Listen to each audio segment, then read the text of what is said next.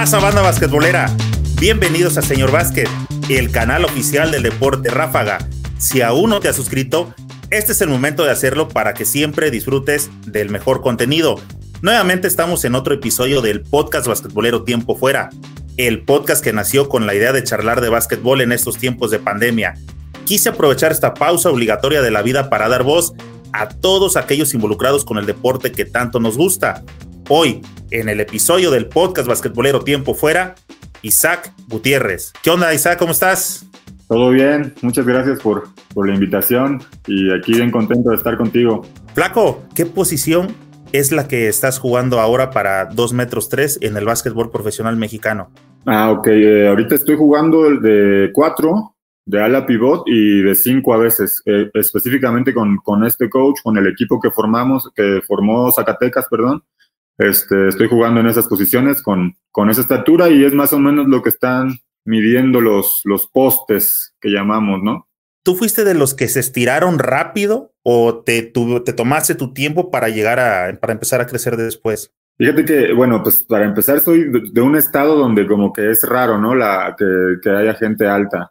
Eh, yo es, era como normal hasta la secundaria, normal por, por, por decirlo así, como en la secundaria, de estatura promedio, había más altos que yo.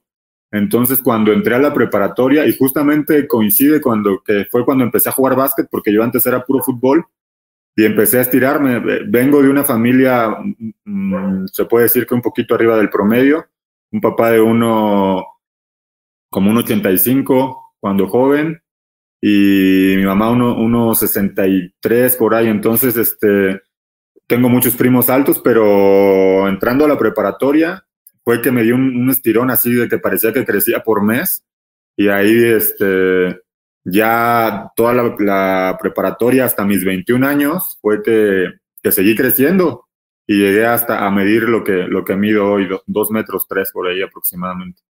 O sea, te estiraste en un lapso corto y se acabó. Sí, sí, sí, sí, porque te digo que había más altos que yo en la secundaria y Ahorita los veo bien chiquitos.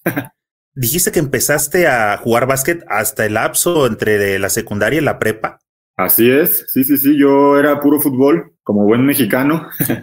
Este era lo que dominaba y ya sabes, en las tardes, yo recuerdo mi, infancia en las tardes en Guerrero de, de, echar la reta ahí con los chavos de la colonia en un, en un terreno baldío y, y bueno, pues, pues por ahí em, empecé todo. mi hermano yo soy el más chico de tres hermanos, el hermano del medio era el que me insistía que jugara básquet, pero no, no me llamaba la atención, la verdad, eh, toda mi infancia, ya que yo no jugué muchas olimpiadas, de juveniles, todas esas etapas me las, me las perdí y ya empecé más, más grande, como a los 14, 15, 16, ya de manera formal, o sea, ya entrenando, como a los 16, pero antes era como ir a, la cáscara, a las tercias y todo eso, ¿no? Pero así inicié. Así lleva la pregunta porque la mayoría de los este, invitados, aunque que he tenido por acá, aunque no es una regla, pero sí han traído procesos de, de formación este, estatales y todo eso. Y sin embargo, a ti te llegó ya tarde. ¿Qué tal eras para el fútbol? pues yo creo que de promedio regular son. Este, no sé, no sé la verdad. yo creo que era bueno. Eh, fue igual, o sea, a mí me, empezó, ya una vez que agarré el básquet ya no lo solté para nada y dejé totalmente todos los deportes que, que, llegué a practicar. Nunca algo de manera organizada, bien formal con entrenador hasta el básquet. Entonces, este, pues por ahí, así fue, mi, mi, mi caso fue diferente a la mayoría, como tú dices, este, empiezan desde chiquitos y juveniles y olimpiada y todo eso. Ahora creo que sí me hubiera gustado, pero bueno, mira, acá andamos. ¿Crees que si hubieras eh, tenido esa formación de a temprana edad, agarrar los, los famosos fundamentos del básquetbol y empezar a entrenar, ¿crees que, no sé, tu nivel hubiera despegado mucho antes o tendrías un nivel diferente ahorita? ¿Crees que va por ahí con la parte que, que empezaste tarde o crees que no pasa nada? Sí, no, no, no, yo creo que sí, totalmente. Entre más, entre más chico empieces a trabajar fundamentos y todas esas cosas, este, te, te ayudan, te solucionan muchas cosas. Ahorita incluso te puedo decir que de mi, de mi salto de universitario a profesional, no dejas de aprender nunca y, te das cuenta de, que si hubieras aprendido muchos procesos antes, este, se te facilitaría mucho más el jugar este nivel. O sea, yo vine a aprender aquí muchas cosas, a pesar de que pudiera decirte que, que en, la, en la universidad, en, mis equipos donde yo estaba, pues siempre era titular, siempre eh, jugaba mucho tiempo, tenía buenos números. Eh, ya a la hora de subir al profesional, me cambió todo y, y, es como no empezar desde cero, pero sí muchas cosas que no sabía creo que tiene mucho que ver eh, con, con, qué entrenadores te encuentres, que te enseñen y este y, totalmente, totalmente, si, te agarras un buen entrenador desde, desde pequeño y llegas con esos fundamentos, se te facilita. O sea, para mí fue un cambio total e, ese, ese salto. Entonces me, me costó unos dos, tres años aprender, aprender a jugar de manera profesional. ¿Qué posición jugabas cuando estabas en tu etapa de futbolero? Defensa, por alto, yo creo que ahí me, me, ponían este, de defensa central, me acuerdo. Sí. Ese es, un, ese es un clásico del barrio. ¿Eres el más alto? Si es fútbol, vas a la central. Y ahí, te va otra pregunta, ya que te estabas estirando. Ya que empezabas a ser el más alto, también te tocó la etapa esa de los coaches de la antigüita que decían, ese es el más alto, ese va a la tabla. Exactamente. Fíjate que, que en mi caso pasó algo curioso que yo empecé a jugar con, con mi hermano, con gente más grande, y yo, pues me dicen el flaco, imagínate, siempre he estado, si ahorita estoy flaco, estaba mucho más flaco cuando niño, ¿no?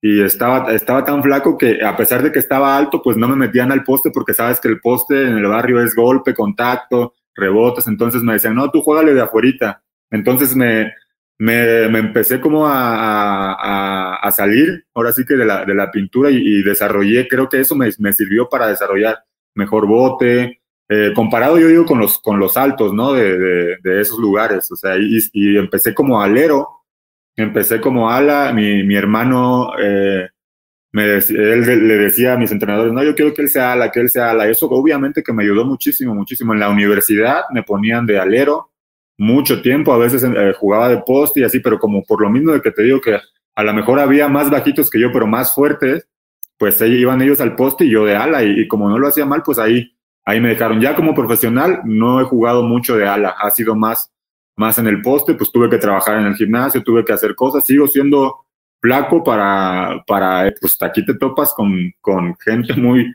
grande y fuerte, ¿no? Pero pues desarrollas otras cosas, a lo mejor más agilidad, velocidad, entonces me he ido adaptando, pero, pero sí todo, mi, mis inicios jugando afuera siempre, me gustaba votar, ya sabes, hacer todas esas cosas. Comentabas de que precisamente tu hermano fue el que pedía, ¿no? Este, a él, algo veía en ti que decía, este, a él déjenlo que, que tire afuera. ¿Crees que porque tu hermano estaba adelantado a sus tiempos o crees que porque él estaba frustrado y, veía algo en ti?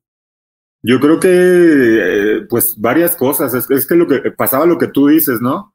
Que ah, eh, más en Guerrero, yo creo que en Guerrero mides un 80 y vas para abajo y eres poste y, no desarrollas. hoy, pues, no sé, yo creo que a lo mejor él, él veía eso como que yo podía jugar afuera y este y él lo vivió a lo mejor de que él era un poquito alto y, lo metieron al poste al poste y a lo mejor no desarrolló el bote no desarrolló muchas cosas y dijo no pues yo quiero que él juegue de todo y fíjate pues pues me ayudó bastante con eso. Entonces eh, también la otra es que los los entrenadores aceptaron ese ese que yo hiciera ese papel porque también no es fácil eh, luchas contra eso, incluso tú sabes, vas, vas, eh, yo recuerdo que decían, eh, él está alto, que juega abajo, y la gente gritando y así, ¿no? que juega abajo y que no sé qué, y no, pues, pues no, yo me aferré a hacer ala ahí en esas etapas y, y, ahí andaba, este, y no, pues abajo los que, los que, los que golpeaban, ahí, ahí estaba, ahí entraba mi hermano. ¿Cuál de los dos? ¿Los dos? Eh, el, el cabo, el, del medio, con el mayor ya, ya jugar con él ya ahorita, ya más grande, pero en esos tiempos él casi no estaba tan metido en el básquet. Pero ahorita sí, jugamos los tres a veces y, y sigo jugando afuera, allá de repente juego afuera, que, que sigan pegándose ellos. ya entendieron esa dinámica, quién es el que va afuera y quiénes son los que tienen que ir a hacer a talachear. Exacto.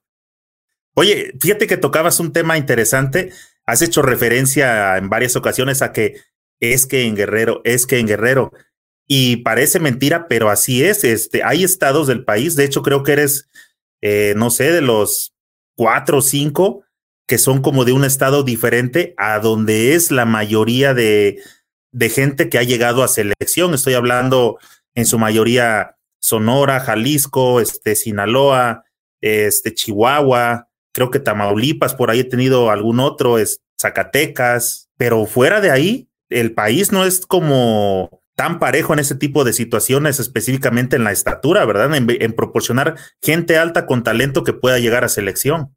Sí, sí, sí, definitivamente, pues es, poco común. Yo en, en, mi, en toda mi carrera, como ya como profesional, pues eh, me he topado como con unos, como tú dices, como unos cuatro paisanos. Ahorita yo creo que en este momento, en esta temporada, debo de ser el único de Guerrero que está jugando.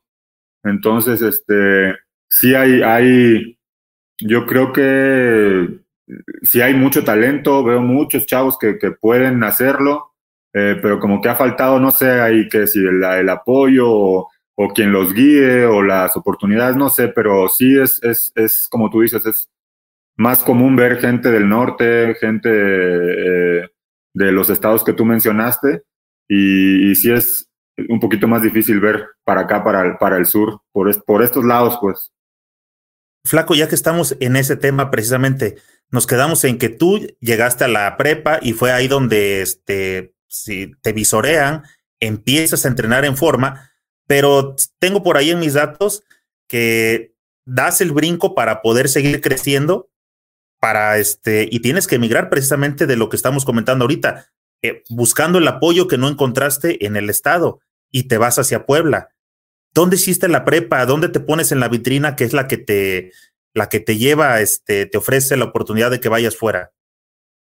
Eh, definitivamente fue en, en, Puebla, pero, ah, o sea, de cuenta, cuando yo estaba en Guerrero, que ya empezaba a jugar, ya me gustaba, eh, parece chistoso, pero en donde me enviaron a mí para invitarme a Puebla fue en una Merce, en, en, un pueblo cerca de, donde yo soy, de Chilpancingo. Ahí fueron unos chavos de una universidad, de la Interamericana. Entonces ellos me ven ahí, ahí me hacen la invitación. Yo no sabía nada, no sabía nada que había fuera del estado de Guerrero de básquet, o sea, el nivel que hay hoy. Obviamente no había el internet que hay hoy, no había todo eso en donde te podías enterar de todo. Ahorita ya que yo creo que todos saben. En mis tiempos no. Entonces ellos me invitan, voy a Puebla, ahí eh, termino mi, prepa y mi universidad. Entonces ahí, ahí el, eh, esa fue la vitrina, ya en Puebla. Eh, de ahí me, me, invitan a jugar profesional y, y pues es donde estoy ahorita. Pero, pero yo creo que fue en Puebla. En Guerrero, si me hubiera quedado, yo creo que no, no hubiera pasado lo que, lo que pasó decías de que este, no sabías nada. No sé a qué te referías. ¿No sabías nada de que se trataba una Merce o no sabías de cuánto se cobraba en una Merce? No, no sabía nada de que había básquetbol universitario, de que había unas buenas ligas universitarias. En la Merce apenas estaba empezando a, ahí a introducirme, pero no conocía que, de verdad que yo no sabía que, yo decía, pues me van a dar una beca, o sea, voy a estar en una universidad, y, pero no sabía que contra quién iba a competir o cómo estaba la organización de, en ese momento con ADAPE, ahora ya es AVE, está mucho mejor. Entonces, este, pues ya cuando llegué y vi que todo estaba así, no, pues me súper emocioné y me dediqué totalmente al básquet. Oye, ¿y recuerdas esa Merce en, qué lugar fue? Sí, se, llama Quechultenango. Quechultenango. ¿Y quién cobró por ti, tu hermano, o ya te tocó parte del billete? Híjole, yo no, yo creo que ya, ya, fíjate que ya me aplicaban el recorte ahí, yo creo que no me, me, me han de haber dado por ahí, no lo que merecía, pero me han de haber dado por ahí un poquito. no te, no te aplicaron la de este, tú tienes que pagarme porque tú eres el novato. Estás aprendiendo, te estás fogueando, sí, sí, te estás. Oye, entonces, fíjate cómo llega a ser este de, pronto de, de, este de caprichosa la, la, situación, ¿no? Ahorita planteabas el qué hubiera sucedido si no hubieras ido a, a una Merce donde te pudiste contactar. Puede ser que tal vez si posteriormente hubieras tomado buen nivel, se te hubiera dado alguna, algún otro ofrecimiento. Pero en ese momento, ir a echar la cáscara a un, un torneito y que te salga una invitación donde te cambia el rumbo ya para que puedas terminar una carrera, becado, este, una ayuda para tus padres al no estar gastando, una buena institución, ¿no? Es donde este, le puedes empezar a tomar importancia al, al deporte. Sí, sí, sí, totalmente. Es, es lo que ahora ya tenemos una, una escuela de básquetbol y es lo que le decimos a los chavos, o sea, tú no sabes quién te puede estar viendo, hay que salir, hay que estar preparados, este, echarle todas las ganas a cada juego y, mira que me resultó ahí en, en, un torneo, pues que quién iba a imaginar, ¿no? No estás pensando que en una Merce te van a invitar a una universidad, bueno, en esos tiempos. Pues a mí me, así se me presentó la, la oportunidad, así me tocó en, en, ese momento y, y pues bien contento, bien agradecido, porque todo lo que pasé, pues estoy súper feliz de que se haya pasado. Oye, ¿y cuál fue la opinión de, de tus papás al, al, enterarse de que su hijo, el, el, menor, tenía la oportunidad de, este, de emigrar? ¿Qué, ¿Qué, te plantearon? Este, no te vayas. ¿Qué te dijeron? Y sobre todo sabiendo que eran tus, como tus primeros años en el básquetbol. No, eh, fíjate que ellos siempre me apoyaron, siempre me apoyaron. Eh, rápidamente dijeron que sí. Yo creo que ellos eh, en, su momento, yo creo que, que conociendo un poco de, su vidas, ellos también tuvieron que irse del, pueblo en ese momento para ir a estudiar al DF. Ellos egresaron de la UNAM. Entonces, como que ellos ya sabían que, que, si, que me podía ofrecer a lo mejor algo mejor salir, salir del estado. Pero lo que sí te puedo decir es que mi mamá muy inteligentemente dijo, ok, se va, pero se llevan a, a Gustavo también. Entonces nos fuimos los dos ahí en paquete y se facilitó mucho más todo porque, porque él me, me básicamente me, me, cuidaba porque yo iba de 16 años. Entonces, este, nos fuimos los dos con mi hermano y eso hizo que todo fuera mucho más fácil para mis papás y para mí y, y, y así, se, así se presentó. O sea, tú veniste a conocer la palabra chaperón a través del básquetbol. Ándale. Sí, sí, sí. Muchas de las inquietudes que también luego este, tiene por acá la gente, porque nos sigue este, mucho, mucho joven con ganas apenas de, de saber, eh, estoy jugando, ¿cómo puedo hacer para que me puedan este, eh, ver, cómo me puede, cómo me puedo mostrar para poder obtener una beca? Aquí esta parte ya la entendimos contigo. La otra parte es la beca que te ofrecieron. ¿En qué consistía, este Isaac? eso fue fundamental. Cuando yo fui, eh, cuando me hablaron, me dijeron que me daban todo, este, no pagar colegiatura de una, de una institución privada, eh, casa y me daban, creo que en ese momento, dos comidas.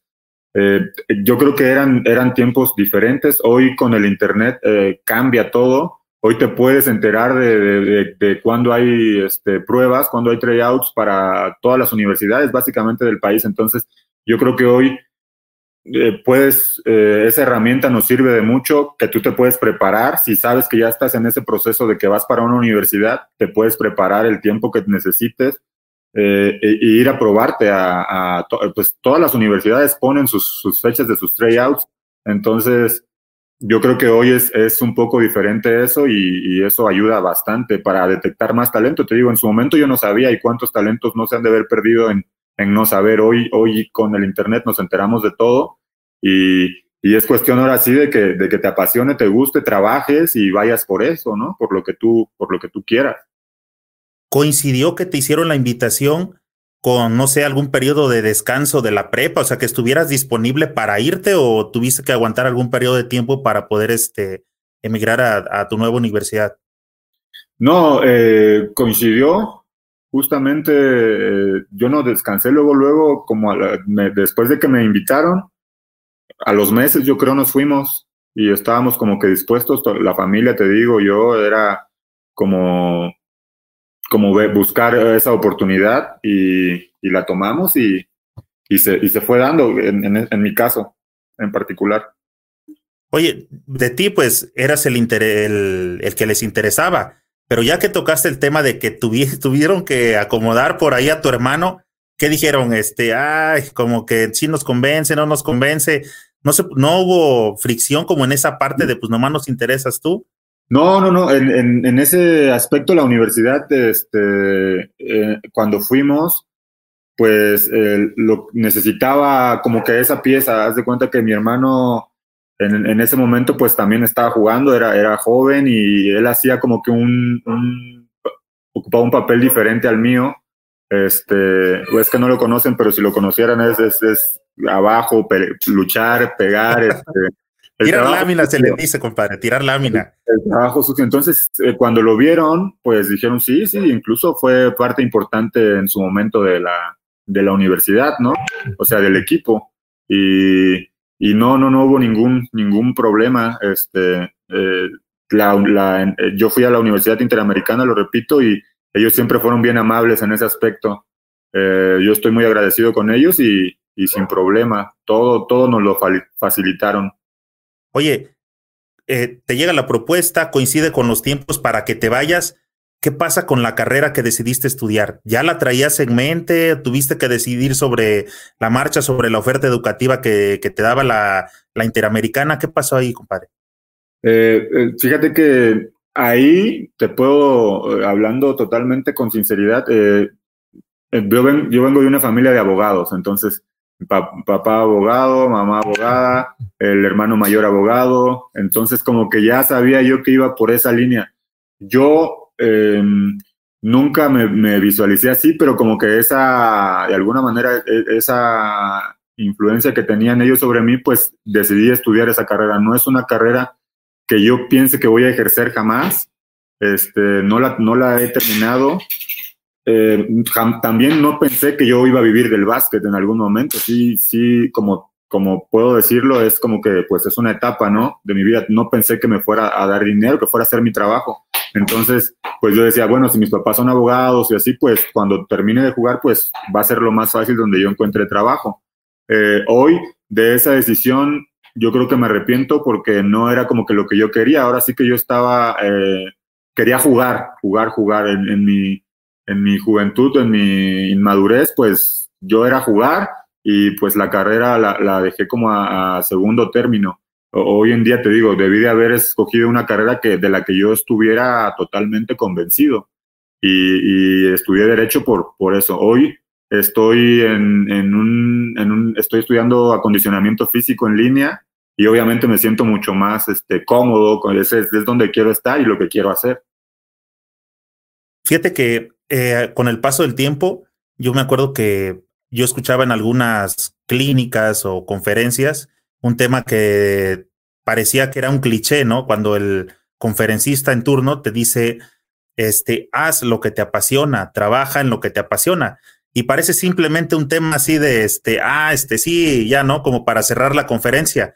Pero cuando pasas a descubrir que hacer ese tipo de situaciones en realidad es importante, este, pues te das cuenta que, que, sí, se, que sí es verdad y tratas de transmitirlo, como lo comentabas, a, este, a nueva gente que ahora, en tu caso, al paso del tiempo te das cuenta que eso hubiera sido una buena decisión de empezar a orientarte desde de, en ese entonces. Sí, claro, totalmente, totalmente. Hoy, hoy tengo un hijo y es lo que le primero que le diría, o sea, sin, sin presiones, es lo que te apasione, lo que te guste, porque al final de cuentas ahí vas a estar para siempre y no puedes hacerlo si no te gusta. Entonces, bueno, pero sabes que que cuando eres joven a lo mejor a veces eso te entra por un oído y te sale por el otro hasta que ya creces y lo entiendes. Entonces, hoy en día pues fue así y, y sin, lugar a duda uno tiene que hacer lo, lo, que más le guste, lo que, lo que le apasione y ya no se vuelve un trabajo, ya se vuelve un... que te paguen por hacer lo que te guste, imagínate. Sí. Oye, Flaco, regresando este, al tema básquetbol con la universidad, ¿cómo resumes que te fue en etapa de universitario? Eh, eh, excelente, yo me, me, fue una etapa que disfruté muchísimo. La disfrutas diferente al profesional porque ahí, aquí es dinero, es tu trabajo, de repente el estrés, el que si no juegas bien sabes que te pueden cortar, la presión que se ejerce de, de todos los tipos, te quita un poquito como ese disfrutar el básquet y en la universidad lo disfrutas, juegas por el amor a representar a un, a, un, a una, escuela, a unos colores, una playera. Aquí de repente es, es, como lo vemos en la NBA y como lo vemos en todos lados, donde te, donde te paguen, ahí vas a defender, ¿no? Y como que se pierde esa esencia.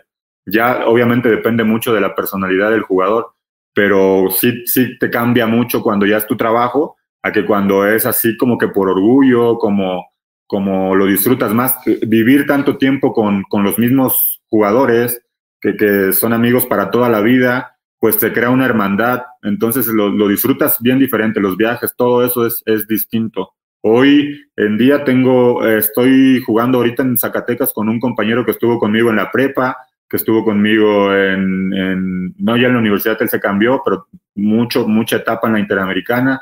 Después fuimos juntos a jugar a Veracruz, luego fuimos a Chihuahua, o sea, hemos estado juntos en muchos equipos y, se crea una hermandad, ¿me entiendes? Y, eso lo siento más que lo hice en la universidad que hoy en el profesional, que de repente hay cambios, te cambias, vas a otro equipo y, te mueves distinto. Entonces mi etapa como universitario, de las mejores y, y en general me fue, me fue bien a mí en lo personal como equipo. Eh, no logré ganar algún campeonato nacional de primera división, gané uno de segunda, eh, me tocó un cuadro ideal por ahí de Conadey de, de primera división, eh, ir a una universidad mundial en Tailandia, también una experiencia que, de las mejores que tengo en el básquet. Y, tengo amigos que, como te digo ahí, que son para toda la vida, que ahorita platicamos y súper bien. De esa eh, Universidad Mundial de, que fue en el 2009, la de Tailandia precisamente, ¿te acuerdas por qué te escogieron? ¿Porque fuiste parte de ese cuadro ideal? Y la otra es, ¿te acuerdas quiénes fueron tus compañeros los que fueron a esa universidad? Eh, sí, sí, sí, yo creo que tuvo mucho que ver. Estaba yo en un muy buen momento eh, como universitario y que eh, ese año quedamos en Conadey en, ter en, tercer lugar con la Universidad Madero porque me cambié a la Universidad Madero. Y sí, obviamente que me acuerdo, se me hace que fue una muy, muy buena generación de, de, de una buena camada esa de, de esa generación y pues estaba conmigo eh, Joaquín, que hoy juega conmigo en Mineros, estaba Fernando Benítez, que es quien te comento que ha venido jugando conmigo desde hace mucho, estaba José Luis Bucio de, Chihuahua, estaba Joel Reynoso, que estudiaba en la ULA, del TEC de Monterrey el Bumi, eh, Edward, este, nos llevaba el coach Nacho, eh, César, César Martín del Campo estaba también, eh, una generación de que varios jugaron profesional a buen, a buen nivel y o siguen jugando. ¿Cómo les fue en ese torneo? Eh, fíjate que ganamos unos partidos como que nadie pensaba que íbamos a ganar. Quedamos yo creo que como en lugar 11, como de, como de 28 países. Entonces creo que fue un, un, un, un buen torneo. Nos preparamos muy bien. Eh, fue, te digo que estuvimos juntos como un mes en concentración, en entrenamientos de, creo que el, creo que iban al que se fuera tronando o el que se fuera rindiendo iba haciendo el recortado. A ver quién, quién, llegaba al final. Y este entonces hicimos no una super amistad con todos esos tipos y, y fue un buen torneo. Te digo le ganamos eh, no me acuerdo bien pero perdimos contra Serbia que creo que quedó en, en segundo lugar. Perdimos contra Rusia que llevaba a, a Mosgov el que está en la NBA o sea que los veías y te, sus tres postes arriba de 215 y no, no, no, una experiencia súper, súper buena. Oye, en esa universidad ya, este, ¿en qué etapa de, de, la universidad, de tus estudios estabas? ¿Por culminar? ¿Ya estabas, este, cómo estabas ahí? Como en mi segundo año, como en mi segundo año de mi, de mi universidad. Lo que pasa es que yo hice el prepa y universidad, o sea, me fui como a los 17, pero yo creo que ahí tenía como, como 19, 20 años. Entonces estaba como en segundo año de mi carrera. Y ya cuando estabas fuera, ya este, eh, viajando y todo ese rollo, les empezaba ya a nacer la, la, este, la curiosidad de yo sí quiero seguir jugando o, cómo puedo ser para llegar a profesional. ¿Ya lo empezaban a platicar ahí con ese grupo? No, fíjate que yo no, no recuerdo haber platicado eso. Eh, incluso te, te, yo te comento, o sea, yo no veía eh, vuelvo, vuelvo a lo mismo, eh, no sabía que había una liga profesional, o sea, sí como que existía el Cimeva, en Guerrero jugaban los, los, los guerreros del Cimeva, pero no sabía yo que podías vivir de eso y que te podían pagar muy bien. Entonces, no, la verdad es que en ese momento, en esa universidad, yo no recuerdo que tocáramos esos temas o que yo estuviera con ese enfoque. O sea, eh, era como que jugar, tratar de ganar en, ese, en su momento con Adave y eso, y, yo no pensaba en, en, ser profesional yo creo que como, como un año después de eso, ya, ya me nació esa, empecé a ver que existía la LNBP y todo, y toda esta onda, ¿no? Y ahí, ahí surgió.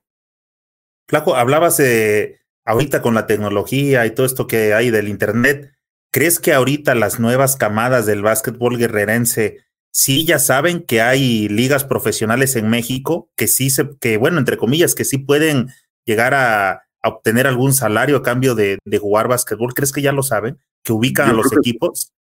Que, eh, no todavía no creo que, conozcan tanto de los, de los equipos, eh, que conozcan tanto de la liga. Mira, que, creo que canales como el tuyo son los que están ayudando a, que haya más difusión en el básquet, porque no es una mentira que, en México en la, televisión solo se habla de fútbol. Es muy raro que hablen del básquet, y si hablan del básquet es NBA o es, es otro en otras ligas, de la Liga Nacional no se habla tanto. Entonces, yo creo que sí, mucho más sabe la gente eh, pero yo creo que hay, hay quienes aún todavía no, no saben toda la información, entonces, este, pero creo que comparado con cuando yo estaba, ha crecido muchísimo esta, esta información, entonces, eh, sí creo que saben más, pero hay muchos que no. ¿En qué etapa fue entonces cuando alguien se acerca contigo o cómo empiezas a ser candidato para poder dar el brinco al profesionalismo? En mi último año de universidad, eh, mi acercamiento fue con, eh, fíjate, tuve dos, dos opciones. A mí me, en su momento, pues yo jugué con la generación de Gustavo Ayón y, y eh, él me habló una vez, él ya estaba en Jalapa y me dijo, oye, pues, ¿por qué no vienes a probarte, etcétera, etcétera? Y ya, pues en ese momento mi mamá dijo, ¿sabes qué? No, hasta que termines tu carrera tú no puedes jugar profesional. Entonces, esa pasó. Y ya después, pues, pues eh, yo creo que reflexionó mi mamá y mi papá y vieron y dijeron, no, pues a lo mejor sí es una buena opción si, si, juegas, si es lo que te gusta. Entonces ya esa segunda oportunidad se me dio el acercamiento con un ex coach de la U, la ex jugador, Luis Cuenca. Él me habla, me dice, ¿sabes qué? Flaco, vente, vamos a probar. Él estaba en Veracruz, yo te voy a contactar con, con un agente, ya acá se empieza a hablar diferente con, con agentes y eso para que te busquen un equipo, yo creo que tú puedes, tienes el talento, puedes desarrollar, etcétera, etcétera. Entonces fue por medio de él, de, de Cuenca, que yo tuve ese acercamiento con, con un agente que me contactó en mis, mis primeros años con Panteras de Aguascalientes. Ah, ok, aunque el proyecto está en Veracruz, no fuiste para Veracruz, sino que fuiste para este centro del país. Sí, el, el, la gente, pues según buscaba donde yo pudiera tener más oportunidad. En ese momento Veracruz tenía un equipazo, entonces era como que si vas ahí, o incluso me decían, si vas a Jalapa, pues Jalapa también tiene un equipazazazo en, ese, en, esas, en esas fechas, ¿no? Entonces, pues no vas a jugar, vas a tener pocos, pocos minutos, etcétera, etcétera, ya sabes. Hay muchas cosas que, que tienen aquí que ver y decidimos ir a, ir a probar a un equipo en el que yo pudiera tener minutos, eh, que es muy importante aquí. Entonces, este, la gente en ese momento me, me, fui a probarme a Panteras. Obviamente no es así de que llegué. Fui, estuve entrenando con ellos como una semana y ya de ahí los dueños eh, dijeron, pues sí, te ofrecemos tanto, como ves. Yo seguía estudiando, terminé mi, mi ciclo escolar y ya regresé a, a jugar ya como profesional a los 24 años. A los 24 debutaste. ¿Cómo iba para ese entonces ya tu físico respecto a cómo venías de universitario? ¿Estabas más trabajado?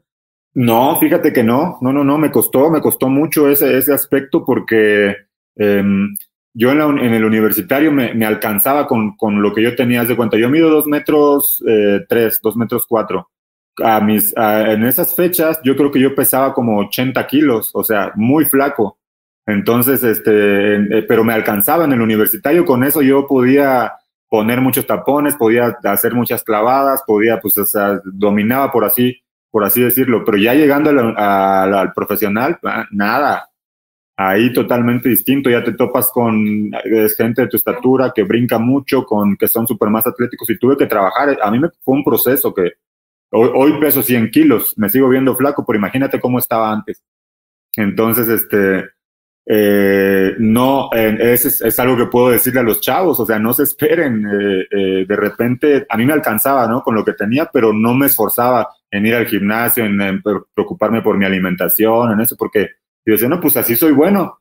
Y ya cuando me topé con eso, lo bueno es que fui fuerte y dije, bueno, pues le voy a echar y tengo que meterle a comer, a lo que necesite y, y, vamos para pa, pa adelante y, y pues considero que, que ahora pues sí puedo competir con, con jugadores así. Oye, y se me hace raro de que precisamente estemos hablando de tu genética, este, delgado, a pesar del tiempo y todo esto. Yo me tocó ver una foto por ahí donde estás con tus dos hermanos y tus dos hermanos bastante chonchitos, bastante gorditos los dos. Sí, no, pues quién sabe qué pasó ahí. De, de hecho, todos éramos como, bueno, la tendencia era como que flacos, de entrando a los, hasta los 20, 22 y ya, pum, eh, gorditos, pero yo no, yo me seguí flaco y sigo. Fíjate, acabas de tocar algo importante y voy a meter por aquí la pregunta de Miguel Arad. Dice, ¿qué se tiene que hacer para llegar a jugar en LNBP? Pues, como decía, ahorita es, es, es más, no más fácil, porque, porque como mexicanos a veces eh, cuesta, pero es esforzarse, esforzarse mucho y buscar esas oportunidades. Hoy, hoy también se anuncian los tryouts de la LNBP, no mm, eh, asesorarte bien, hay gente que te, que te puede guiar mejor.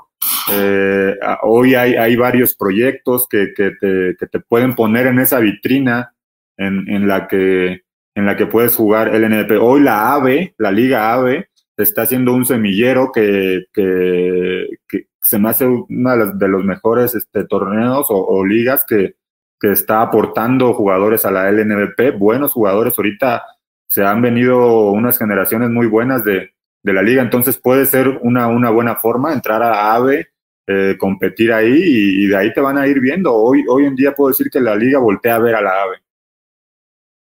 Y cuando llegaste al profesional, hablando específicamente del nivel, ¿sí sentiste mucha diferencia de lo que venías jugando en universitario para cuando llegaste con Panteras? Muchísima diferencia. Pues básicamente yo en lo personal es, es otro básquet. Eh, la exigencia, el jugar con, con, sistema para todo. O sea, a mí me tocó una, universidades en las que dos o tres jugadas y, y órale, dénsela al que, al que más pueda y vámonos para allá. Y acá no, es, es, es yo creo que eso cuesta mucho trabajo, el, el adaptarte a, a eso, a, a, los sistemas defensivos, a los sistemas ofensivos, a las rotaciones, este, de verdad, y yo creo que ahí es donde muchos como que, que fueron bien buenos en el universitario y dominaban y llegan al profesional y ven que no, que no y se rinden y pues dicen, no, pues esto no es lo mío. Entonces, en mi caso, pues no, no, no fue así. Yo me, mantuve aprendiendo, me tocó, tuve la, la, suerte, la fortuna de que tuve muy buenos coaches con los que aprendí y, este, y, no, no, no solo por las buenas, o sea, te aprendes a base de, de estar en la banca, de, de, entrar un minuto, de tener esa paciencia, de, de aguantar los primeros años todo eso.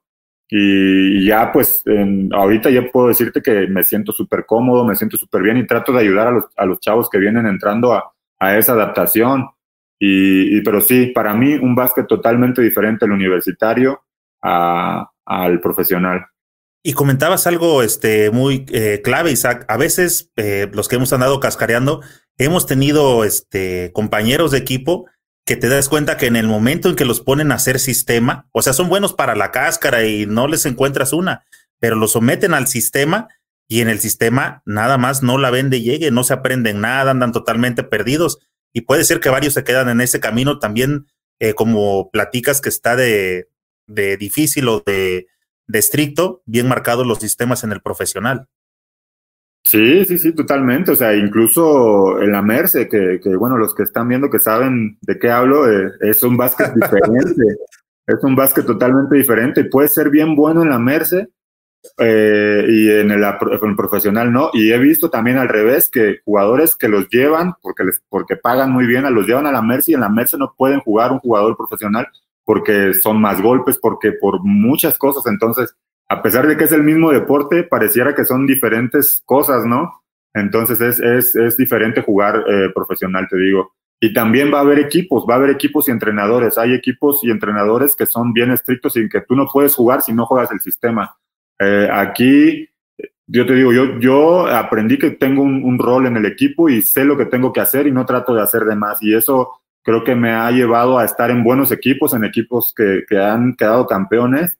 Y, y, me he mantenido después de mis primeros dos o tres años en equipos que siempre son candidatos al título y me buscan los entrenadores, los dueños de los equipos, porque, porque yo aprendí que tengo que hacer una, una sola cosa, o sea, no, no voy a ir a meter 30 puntos, yo tengo que hacer, eh, yo te hablo de mí, pues mis pantallas, hacer buenas pantallas, hacer buenas este, rotaciones defensivas, buenos a defender el pick and roll y dominando eso, pues, pues me ha dado para estar en, en, buenos equipos contendientes y, y yo creo que esa, esa es la diferencia. Y, y, en, la, en la MERS, en la cáscara, pues tú quieres hacer todo, quieres meter puntos, quieres subir la bola y aquí no, no, no, ahí cada quien tiene su trabajo bien específico. Entendiendo eso, se te facilita.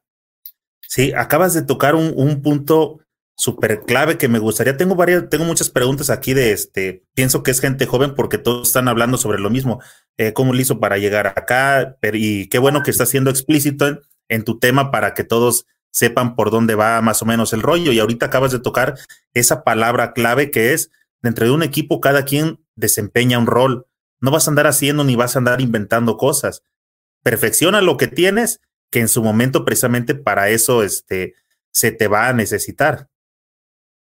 Sí, sí, totalmente. Eso es, de verdad, es como una máquina que, que uno es el volante, otros eh, son las llantas, otros los frenos. Entonces tú, si tú te, enfocas en eso, eh, yo te puedo decir que hay jugadores que solo tiran, que solo tiran de tres y que están en muy buenos equipos y que los contratan y les pagan mucho porque eso lo hacen perfecto y no tienen que votar. hay jugadas específicas para que, para que salga a tirar y pum, la eche.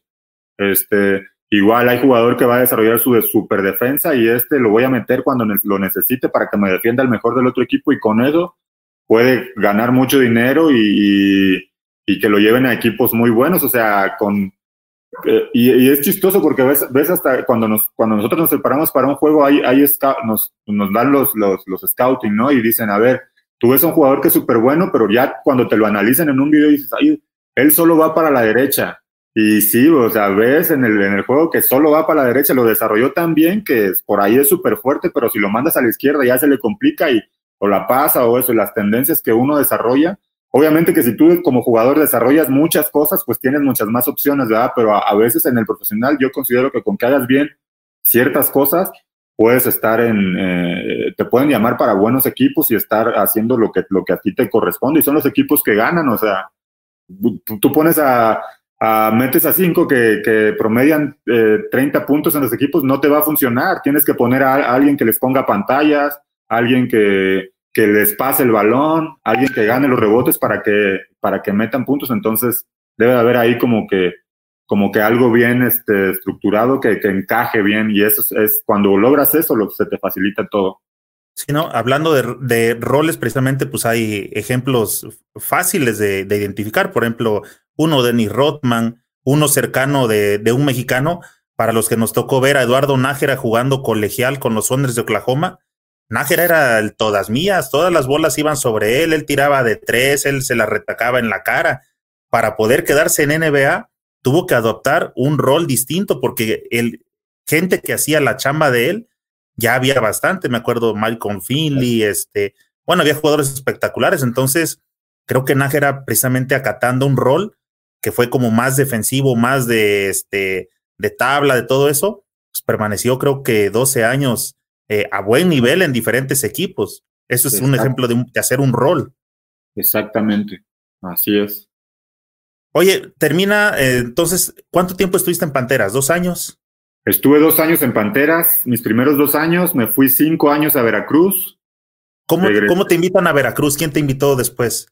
¿Tuviste buen eh, año en Panteras para que te hayan invitado a Veracruz, que en ese tiempo era como de los más fuertes? Sí, sí, en Panteras estuve mis primeros dos años, como te digo, y recuerdo que Cuenca estaba en Veracruz y él me, eh, él obviamente tuvo que ver para que me llevaran a, a una Liga de las Américas como invitado a la Liga de las Américas, porque como sabes, en la Liga de las Américas eh, solo podías llevar ciertos extranjeros menos que con los que juegas en la liga. Entonces su equipo, aparte estaba jugando playoff en, en la Liga de México y se juntaba, entonces llamaron refuerzos, ¿no? Y en una de esas fui yo a Veracruz y de ahí estaba el coach Manolo Citrón. Entonces, eh, le, como que le gustó, me, me les interesé y de ahí me contratan, eh, compran mi carta a Panteras, me voy a Veracruz y fue en, una Liga de las Américas donde donde como que le llené el, ojo al coach. Y como tú dices, Enes, cuando yo llegué a Veracruz, Veracruz era el equipo a vencer, el equipo más fuerte. Entonces, este, pero ya eh, eh, Manolo me, ve, pero cuando yo llego, em, por no sé, por X o por Y situación, ya Manolo no estaba, me tocó a mí toda la, la era de Eddie Casiano, jugadorazo, super, muy buen entrenador.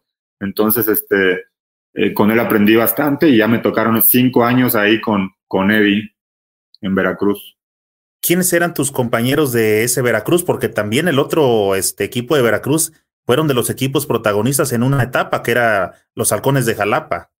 Sí, sí, sí, era de hecho el clásico y era eh, unos juegazos. Eh, teníamos un, el primer año que llegué a Veracruz, que, que, que el equipo quedó campeón, de verdad que era un equipazo. Estaba Carlos Rivera de Puerto Rico, estaba Jeff Aubrey de Puerto Rico americano, estaba, estoy hablando de los extranjeros, estaba Luis Betelmí y Gregory Vargas, eran los cuatro. No, ahí en ese tiempo se podían cinco, pero solo cuatro dentro de la cancha y estaba David Cortés, estaba Fernando Benítez, estaba Arim Solares, eh, ¿quién más?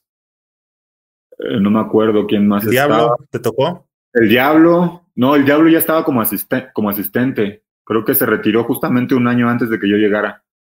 Em, eh, Héctor Nungaray, el ratón. Estaba, ¿quién más? Miguel Ayala. no, era un, un equipazo. Creo que Hugo Carrillo también estuvo ahí. Eh, no, no, me acuerdo si fue en el primer año, pero de verdad que ese equipo eh, podía ganar así, solo estaba súper completo por donde lo vieras y, se ganó ese año. Ya de ahí hubo algunos cambios en los siguientes años, pero se de esos cinco años que estuve se ganaron dos campeonatos y con muy buenos equipos. Flaco, de estar jugando con halcones rojos, ¿cómo es que vas a dar a la Copa Stankovic que se celebró en China en el 2015? Igual, esa, esa fue como por, por una, invitaron ahí a, a la liga y me parece que, que en ese momento la selección, una, la selección eh, se estaba preparando para un torneo, entonces tenía la invitación esa selección, la selección oficial, ¿no? Por así decirlo pero tenían otro evento, creo que en Argentina, un cuadrangular, entonces como que llamaron a la selección B, por, decirlo así, y ahí no, me, me hablaron, e, iba el coach Manolo dirigiendo, y, y fue ahí así como se dio. Eh, el, el, compromiso era para la otra selección, pero como tenía dos, prefirieron ir a jugar el, otro cuadrangular.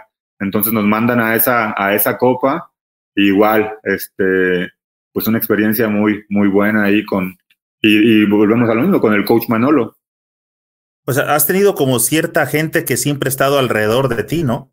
Pues yo creo que así se maneja esto, ¿no? Como que siempre vas ahí a, a una vez que, que, estás como en, no sé si en un círculo, pues ahí te van jalando, porque incluso vine acá a Mineros mis, mis dos años y, y fue con Manolo.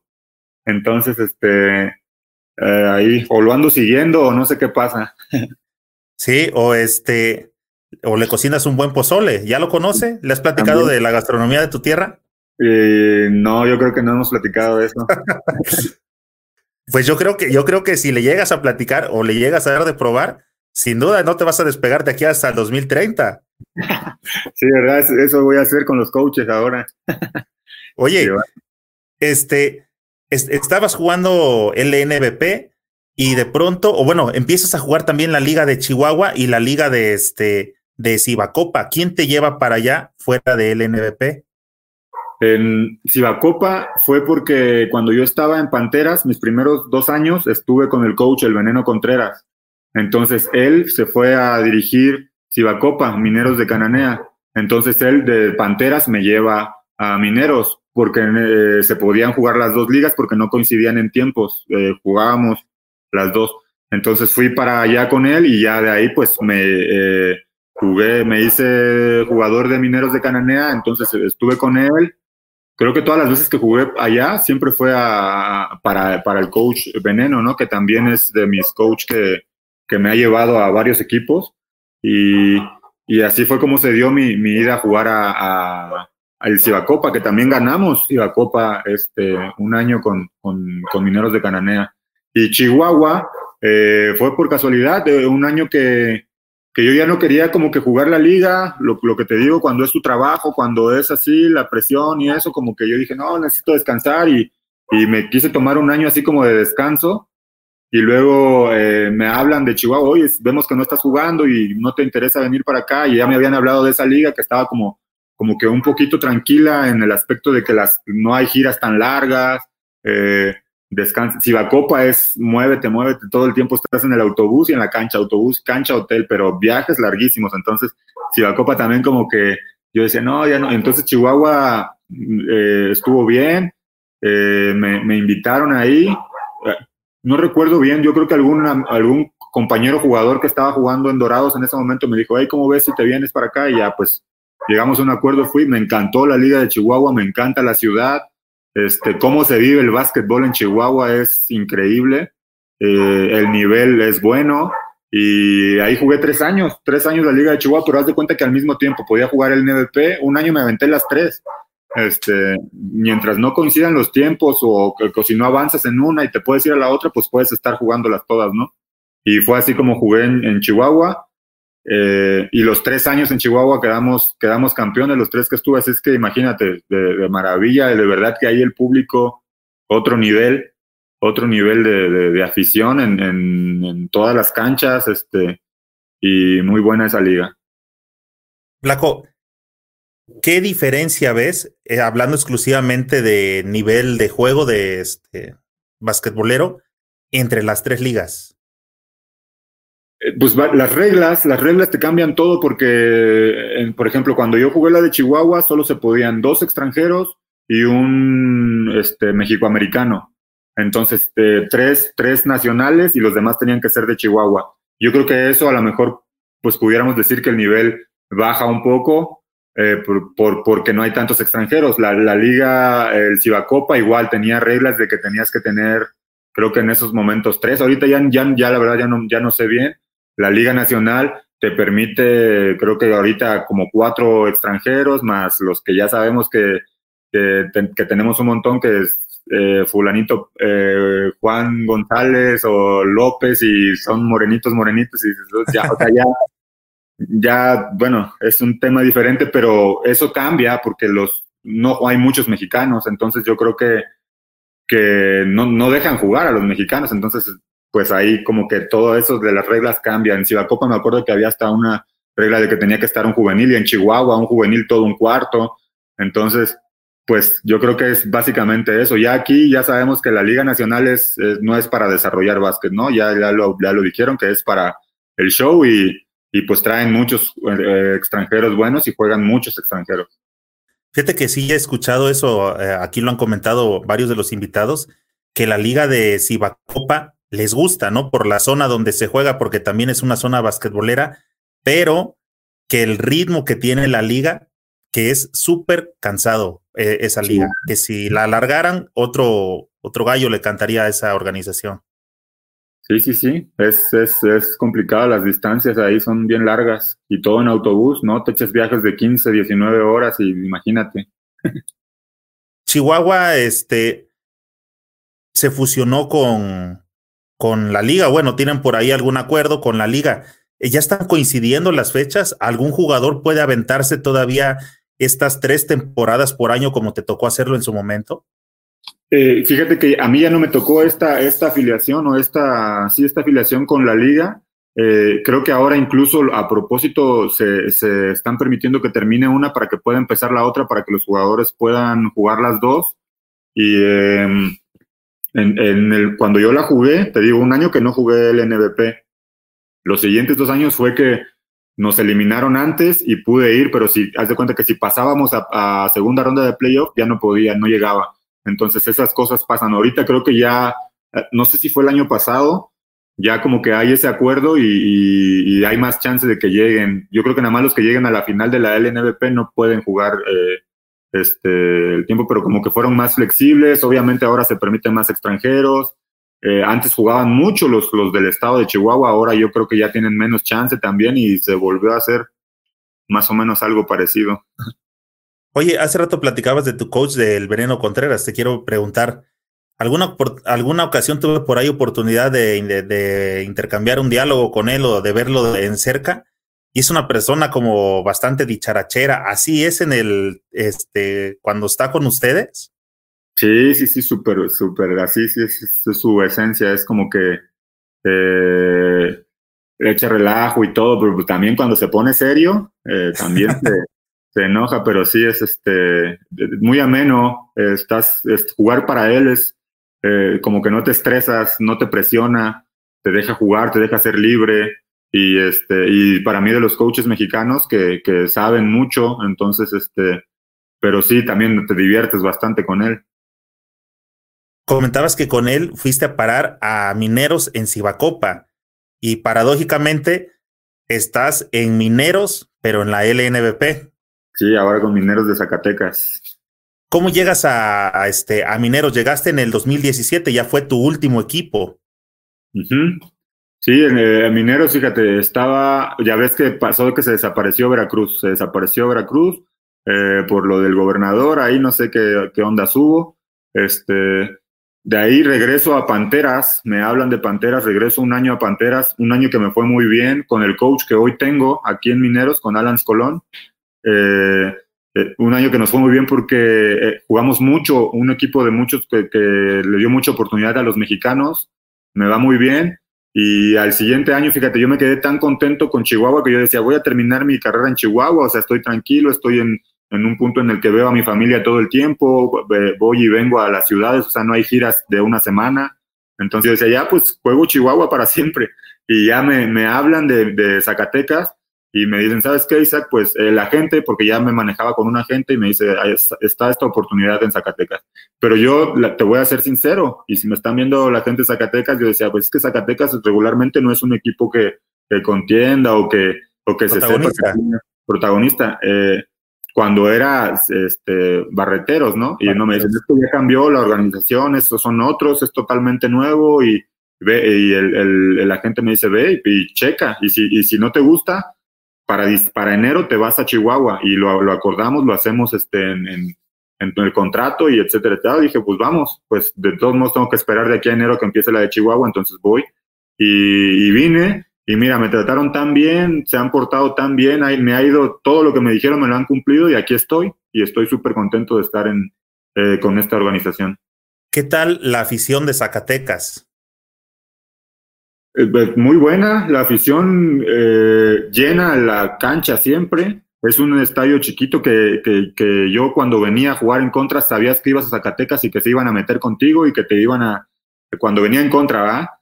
Este, que iban a decirte lo que fuera con tal de que su equipo ganara y me tocó que nos aventaran cosas y pues sigue siendo igual, como la, la cancha ayuda porque la gente está cerquita de la cancha, entonces pues tú estás escuchando lo que te dicen de casi casi te lo dicen al oído, ¿no? Y, y sí es una, una afición que, que, que le gusta, que le gusta involucrarse. Ahora este año pues no, no va a haber público, nos va, nos va a doler eso, pero esperemos que se componga esta situación y a ver si para más adelante en la temporada tengamos, porque de verdad que sí es literalmente el jugador número 6 ahí apoyando. De hecho, dice por aquí eh, Fernando Ramírez, saludos Isaac, ¿estás a gusto en Zacatecas? Extrañarán el ruido de los tambores. Totalmente, totalmente, pues es lo que acabo de decir, aquí la gente se mete full. Oye, y precisamente este Isaac eh, comentaba, bueno, hace rato en las publicaciones que pongo de cuando pongo la foto del invitado que vamos a tener en el podcast basquetbolero, resumo alguna idea de, eh, no sé, alguna situación que haya trascendido en su carrera.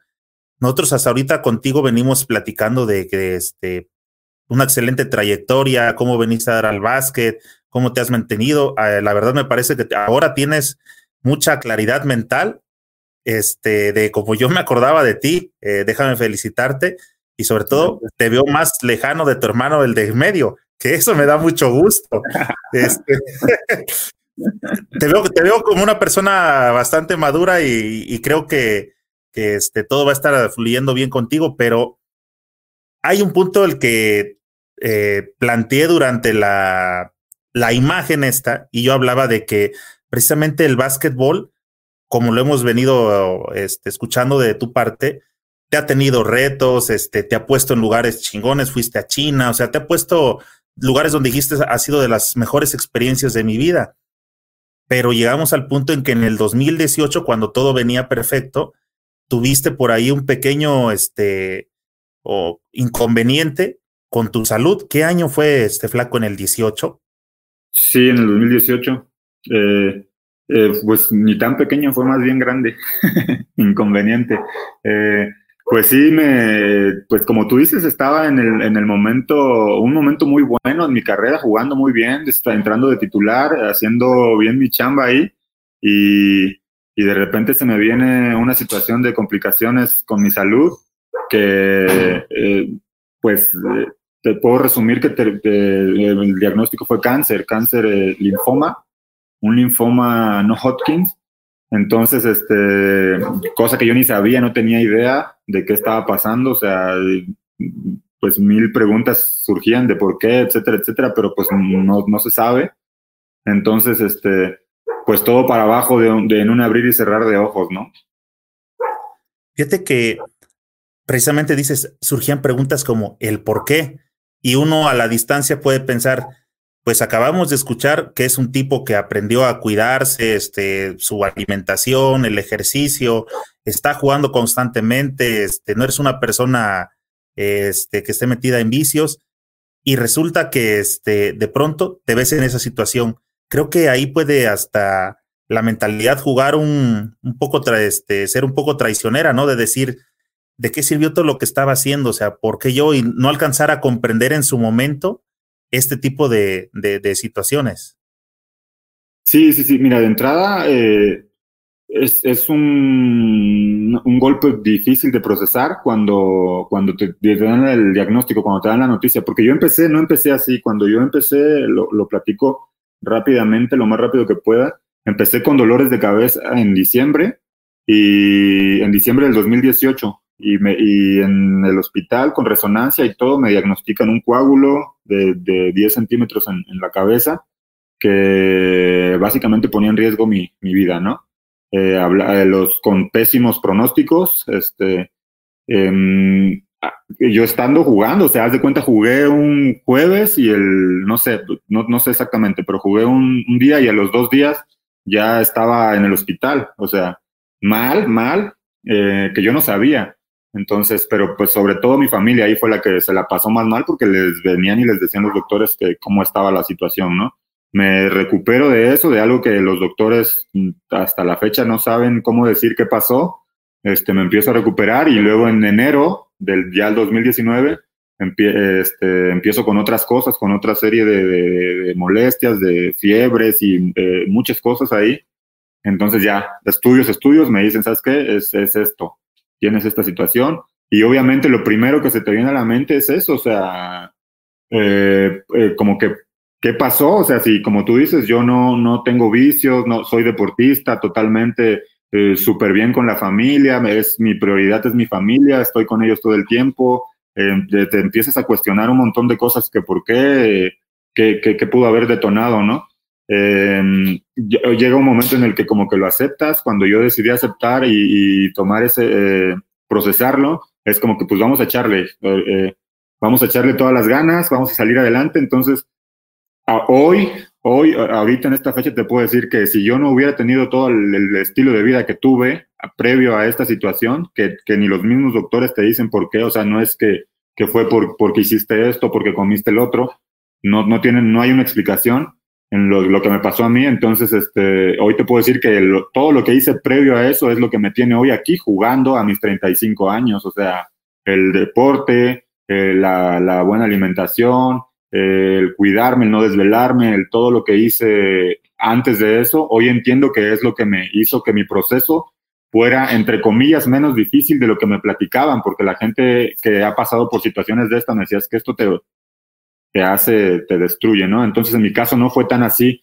no fueron unas vacaciones, pero, pero comparado con lo que me decían, eh, yo creo que, que, no la pasé tan, tan mal. Este, obviamente lo más importante es tu mente, que estés fuerte, que estés, que estés preparado para todo lo que, lo que, pudiera pasar, pero yo tuve eh, dentro, eh, a, mí esto me vino a enseñar muchas cosas, me vino a enseñar el valor real de, de lo que es la vida, el valor real de la gente que, que me quiere, que me mostró mucho, mucho, mucho cariño el público, los aficionados, mi familia, eh, los amigos que de verdad están ahí. Entonces, yo más que nada hoy, hoy por hoy lo veo como un aprendizaje. Eh, hoy disfruto cada momento, cada entrenamiento, que cuando llegó el momento en el que yo ya no quería entrenar, que ya no quería jugar, hoy digo, tengo la oportunidad de estar aquí y esta temporada en especial es súper, súper este, especial para mí.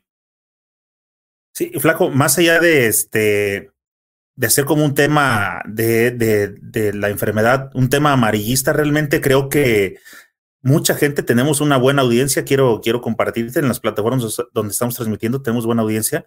Más allá de que lo supieran o no lo supieran, lo que creo que es este positivo que estás mandando es precisamente el mensaje. ¿Cómo estuve y cómo estoy de, este, de vuelta? Lo acabas de comentar un estilo de vida sano, este, eso es lo que te pudo acelerar el proceso para tu regreso, bueno, aparte de este, de tu juventud, pero ¿de qué proceso estamos hablando? ¿Un año y medio, flaco?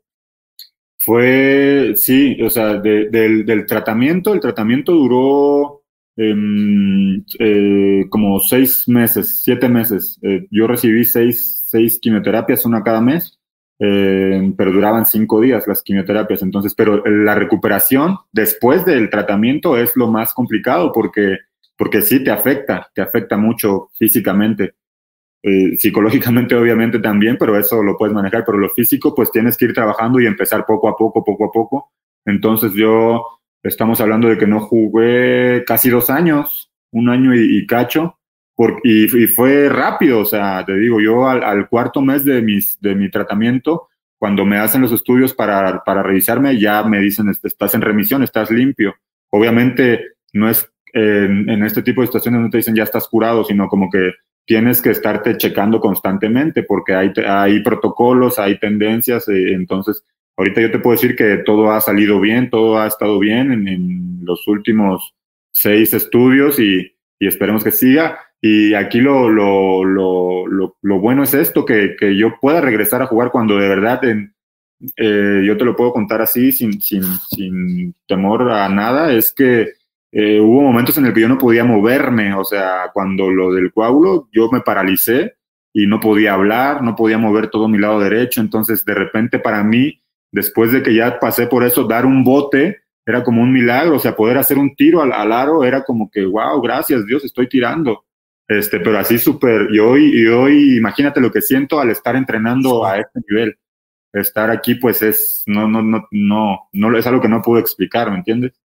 Y en su momento, por ejemplo, cuando estabas en el proceso de terapia y sabías que estabas así, te digo, hablando específicamente de la mente, porque quiero que la gente entienda la fortaleza mental que debes de tener para que después de ese proceso estés de vuelta para jugar la temporada 2020. O sea, todo lo quiero enfocar hacia allá en el momento en que estabas precisamente con el, el tratamiento y todo eso, ¿te llegaba a pasar por la mente de, ay, algún día sí quiero regresar a jugar o ya con que la libre de esta, ya el básquet no hay, no hay bronca? Sí, definitivamente. Lo primero que yo pensaba era como que todo fue por etapas, ¿no? Lo primero era, pues necesito estar bien, necesito mi eh, salud y el básquet era lo de menos, ¿no? Eh, conforme fue pasando el tiempo, conforme me fui sintiendo mejor, empecé a, pues veía los juegos, veía al equipo y decía, híjole, me encantaría estar ahí, así, este, se, fue, se fueron presentando cosas. Yo decidí, con mi esposa abrir una, una, escuela de básquetbol y dije, pues me voy a dedicar al básquet, pero ahora desde acá, desde el otro lado. Entonces empecé con ese proceso, empezamos a trabajar esa situación ahí en, en Guerrero, todo lo que ya mencionamos, tratar de ayudar a los jóvenes talentos, este, de hecho, seguimos, ese proyecto sigue. Se presenta lo de la... Yo dije, ya no voy a jugar, ya no voy a jugar, vamos a dejarlo ahí. Me voy a enfocar en, en, ahora ayudar, ayudar a, los chavos, en tratar de que, de que, tengan esas posibilidades que yo tuve. Eh, se viene lo de la pandemia y eso cambia todo para mí. Cuando se viene lo de la pandemia, pues para las, las, las escuelas de básquet. Entonces ahí yo con más fuerza física, con, con otra mentalidad, sabiendo que ya estoy bien, digo, pues me voy a enfocar en, en mí ahora. Y lo platiqué obviamente con mi esposa primero que nadie y decir, pues, ¿cómo ves si, si nos aventamos otro año? Y ya, pues obviamente mi esposa me apoya en todo y, decidimos que sí y ahora ya lo decidí. Y fíjate, eh, el poder, pues son otros temas, pero el poder de la, de la mente, de la fuerza de la mente, de las palabras, empecé a enfocarme en eso y en decir, pues, pues, ¿por qué no jugar? empecé a hacer ejercicio, empecé a trabajar ya diferente, ya me sentía cada vez mejor y solito me hablan de, Zacatecas y me dicen, Isaac, ¿cómo estás? ¿qué tal te sientes para jugar? Y mira, yo, yo, yo hoy, hoy en día digo, ya no es de, de lo que yo planeé. A veces hay cosas que uno no controla y que se las dejo a, a Dios, al destino, al universo, como lo quieras llamar. Entonces, este, así se dio. Eh, me hablan y digo, pues va, con miedos y con todo, dije, pues vamos, pero pues me tengo que preparar, no puedo llegar así como que. Entonces, me avisaron hace, hace ya unos tres meses, me empecé a preparar y me he ido sintiendo mejor eh, para tratar, tratar de llegar aquí a aportar, no nada más a venir a, a sentarme y aplaudir, ¿verdad? Que, que, no es algo que yo quiera y ahorita hoy me siento bien. Es un equipo muy bueno el de Zacatecas, pero ya vengo con esa, con esa mentalidad y con esa convicción de que, de que puedo jugar y me preparé bastante. O sea, yo creo que más que todos mis años, eh, lo mental y lo físico este año fue especial y lo disfruto bastante. Oye, se te fue la idea de, ay, quisiera descansar un año de la liga. Se me fue totalmente.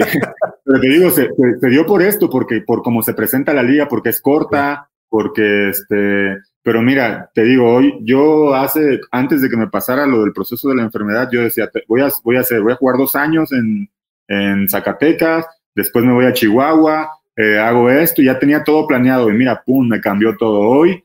Ya había, ya dije, no, ya no voy a jugar y veme aquí, aquí estoy. Es que hoy ya no, ya no voy a decir que si juego o no, ya, me, lo que, lo que vaya surgiendo, lo que vaya saliendo es bienvenido y es una bendición lo que sea. Oye, en el proceso que te venías este, ya sintiendo cada vez mejor, por lo menos ibas a echar alguna cascarita, porque tampoco puedes venir de la nada a jugar este, de regreso al profesional, nomás ábrame espacio que ahí voy. Sí, no, no, no. Eh, empecé, como te digo, poco a poco. Eh, durante mi proceso en, el tratamiento, nunca dejé de, de, ir a caminar, de ir a trotar. Y ya conforme mi cuerpo me iba permitiendo, yo me iba exigiendo cada vez, cada vez. Entonces, eh, el año pasado eh, empecé con las Merces, pues es lo que tenía ahí al alcance. Obviamente en mis entrenamientos me quedaba a tirar, jugaba con, con los chavos, los torneos locales de, Guerrero, este, pero pues sabes, ahí no, el nivel pues es muy diferente. Empecé a ir a Merces cada vez más fuertes, cada vez más, y ahí, dije, no, pues sí puedo, ¿por qué no? Entonces, este, ya cuando me hablan y me dicen, pues dije, pues ya empecé a ir a, se vino lo de la pandemia también y, las mesas también se, se, quitaron, pero, pero sí tuve esos juegos. Pero no, no te miento, o sea, ahorita que llevo dos semanas entrenando, casi dos semanas, y me siento súper bien, pero sí es diferente, muy diferente, pero sabes que como ya tenía esa experiencia, pues es más fácil, ya nada más es cuestión como de tomar ritmo, de adaptarte, pero me siento bien físicamente y es, y, y, la otra es que como todos vienen de estar parados cuatro meses, pues no, no, no me veo tan mal, nos vemos parejones todos estamos las abajo del lado, todos nos cansamos, entonces eh, me, tuve esa, esa, esa suerte. Oye, y hablando precisamente de que no es el mismo nivel jugando con los compas que venir a hacer un entrenamiento profesional, los primeros días ya cuando sentiste el choque duro y las pantallas, todo eso, ¿no quedabas así como medio traqueteadón todavía de, ay, que tu cuerpo dijera, que resintiera el, el cambio de físico que estaba chocando? Eh, mm, no, no, no, fíjate que no lo sentí tanto. Incluso te puedo decir que me sorprende a mí mismo mi, cuerpo porque me he adaptado bien. Yo no te voy a mentir, venía como con esos temores, ¿no? Como con esas, esos pensamientos de decir, este, híjole, y si, y si me canso y Zacatecas está bien alto y, y poco a poco, conforme ha ido pasado pasando los días, pues voy, voy superando esas situaciones y, y me siento me siento súper bien ahí eh, jugando, chocando, como tú dices, no es lo mismo, o sea, ya defiendes, imagínate, está con nosotros este, el Peri, Orlando, ya defenderlos a ellos en un pick and roll, pues está súper complicado, pero me siento bien, o sea, yo siento que no me, no, no, me siento como si no hubiera pasado nada. Flaco, para cerrar ese, ese tema, este, para la gente que puede estar eh, atravesando alguna situación difícil de cualquiera, ya sea enfermedad, sobre todo que se vienen lo crisis económicas, ¿no? Por la situación precisamente que estamos moviendo, este, pero que te das cuenta al paso del tiempo que la parte mental es este indispensable. ¿Qué le puedes decir a esa gente que ahorita está sintiendo que, que tal vez dentro de su problemática puede estar tocando fondo? ¿Qué sigue, flaco? Pues lo que yo hice personalmente, puedo decirte, es, es eh, a veces, muchas veces nos preocupamos por cosas que no, que no van a pasar y ya lo estás sufriendo antes de que pase. Entonces, eh, en mi caso, tener pensamientos positivos, pues tener pensamientos buenos me ha ayudado bastante en esas situaciones. Cuando, cuando te dicen que estás en una enfermedad de este tipo, lo primero que se te viene a la mente es, si ya no estoy, si mi hijo no me ves, etcétera, etcétera eh, todo lo, malo que puede suceder, ¿no? Siempre como personas pensamos en todo lo malo que puede suceder. Entonces, platicando con, con gente que me ayudó bastante, cambié esa mentalidad a decir, no, no, no, ¿qué, ¿cómo me voy a ver si cuando mi hijo crezca, cuando mi hijo se case, cuando, cómo voy a ver de viejito con mi esposa? ¿Cómo voy a ver jugando de nuevo y cuando vaya otra vez a una cancha? Entonces empecé a cambiar eso y todo eso, mira, se volvió mi realidad hoy. Hoy estoy en, viviendo lo que estaba yo pensando cuando estaba así que no es fácil. Al principio era, te digo, todos los pensamientos eran malos y entre más mal piensas, más se te, se te vuelve eso realidad. Entonces hoy, hoy esa es, una de las principales este, armas que yo tengo. Te digo, sigo, sigo batallando, ¿no? Es, sigo batallando con cosas y, es con esa, con esa mente de, de, hoy me visualizo jugando, jugando mucho tiempo, este, disfrutando mucho a tope a mi familia.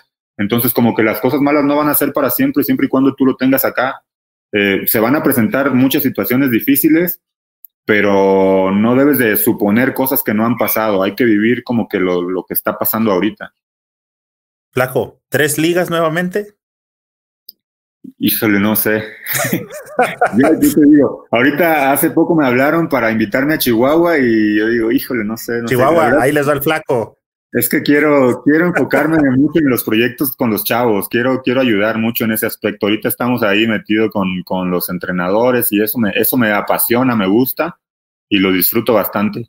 Pero ya, ya aprendí a que no puedo decirte qué, qué, qué viene, lo que Dios quiera.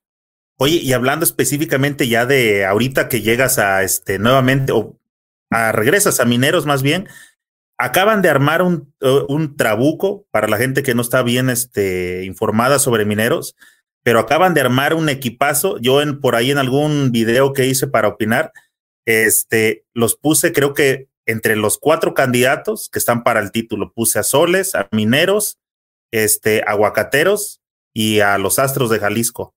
¿Cómo se visualizan? ¿Qué se habla dentro de, de, Mineros, Isaac?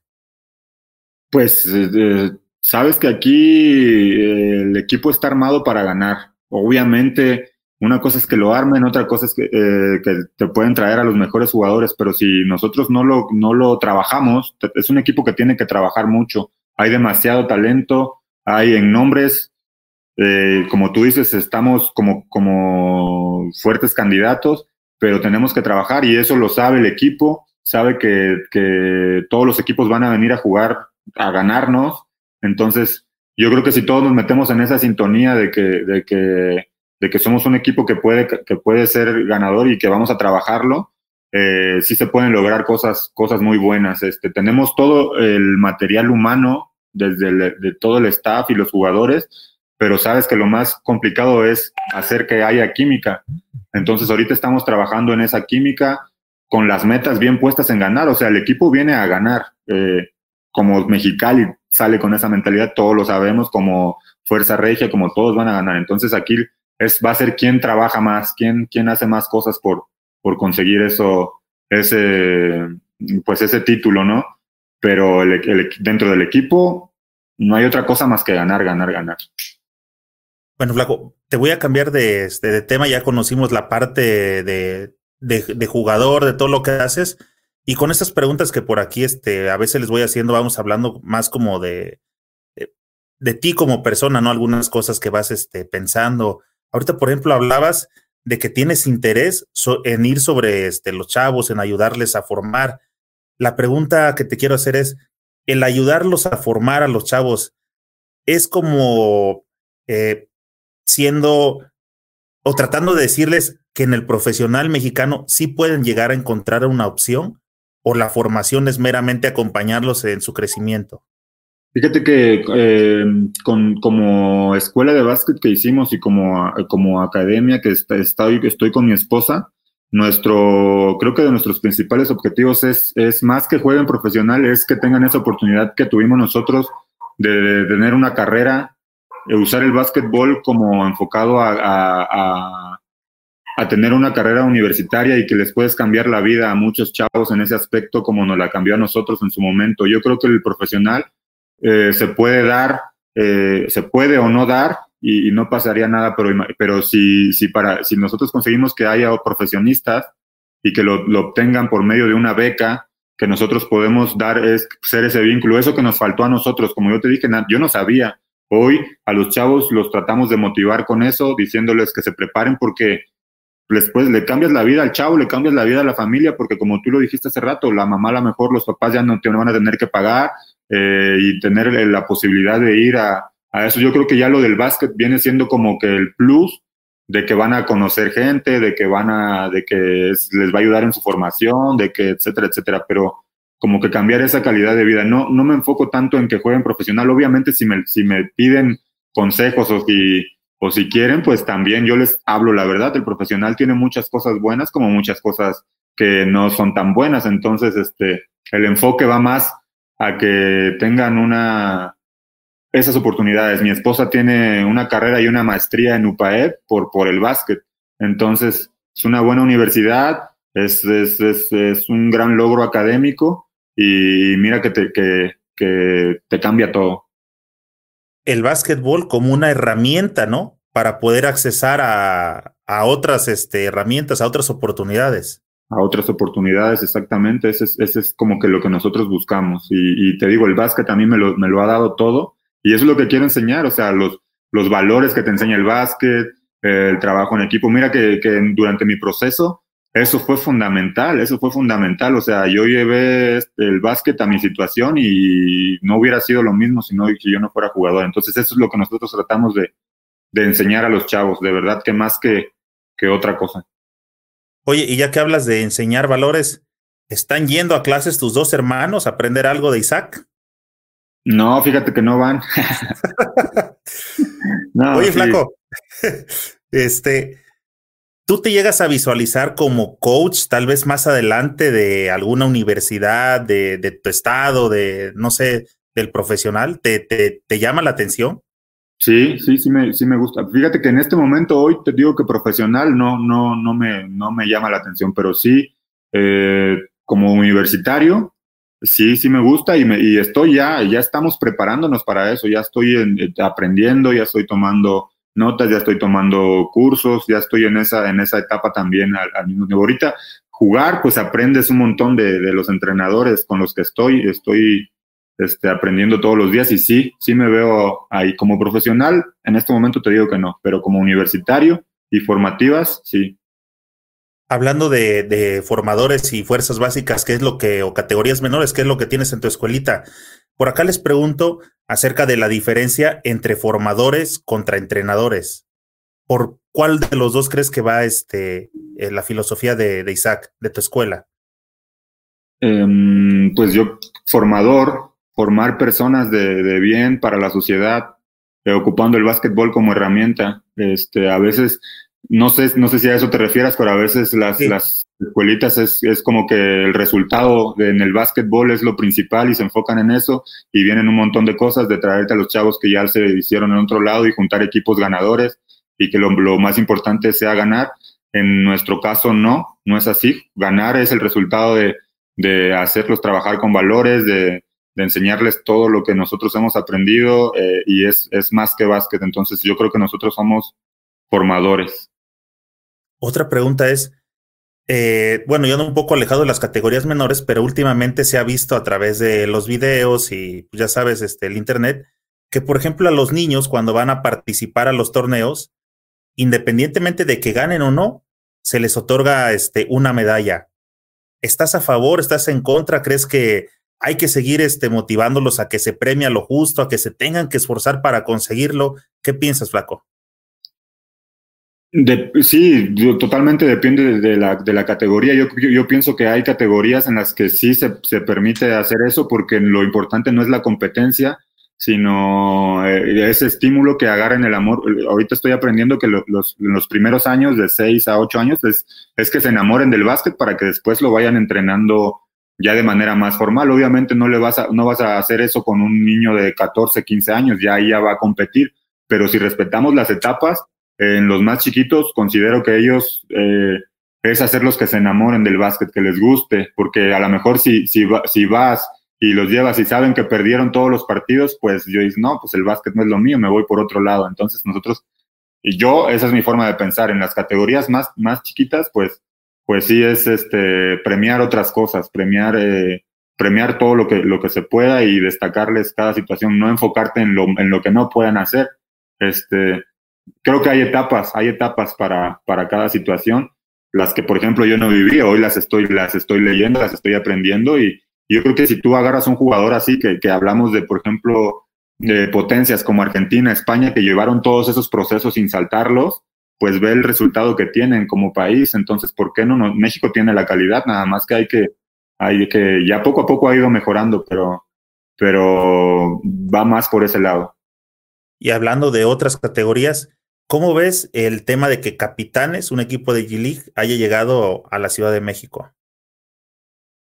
Pues está súper bien. Eh, yo creo que ya en esos niveles es como el espectáculo, el show que pueden dar, lo atractivo que puede ser para la gente ver ese tipo de juego. Obviamente estamos hablando de que ya no es formativo. Eh, me gustaría ver mexicanos jugando ese, en, ese equipo, obviamente para ver cómo que, que, le den la oportunidad a los chavos que, que ahora han demostrado que tienen esa capacidad.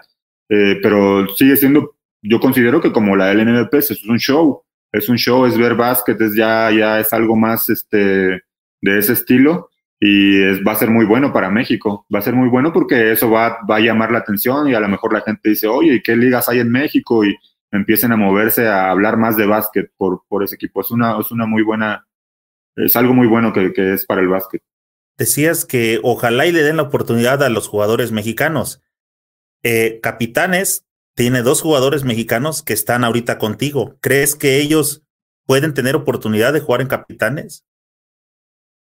Pues yo considero que sí, no sé, la verdad no, no he hablado un poquito y me parece que sí, ellos están en pláticas, no sé, no sé muy bien.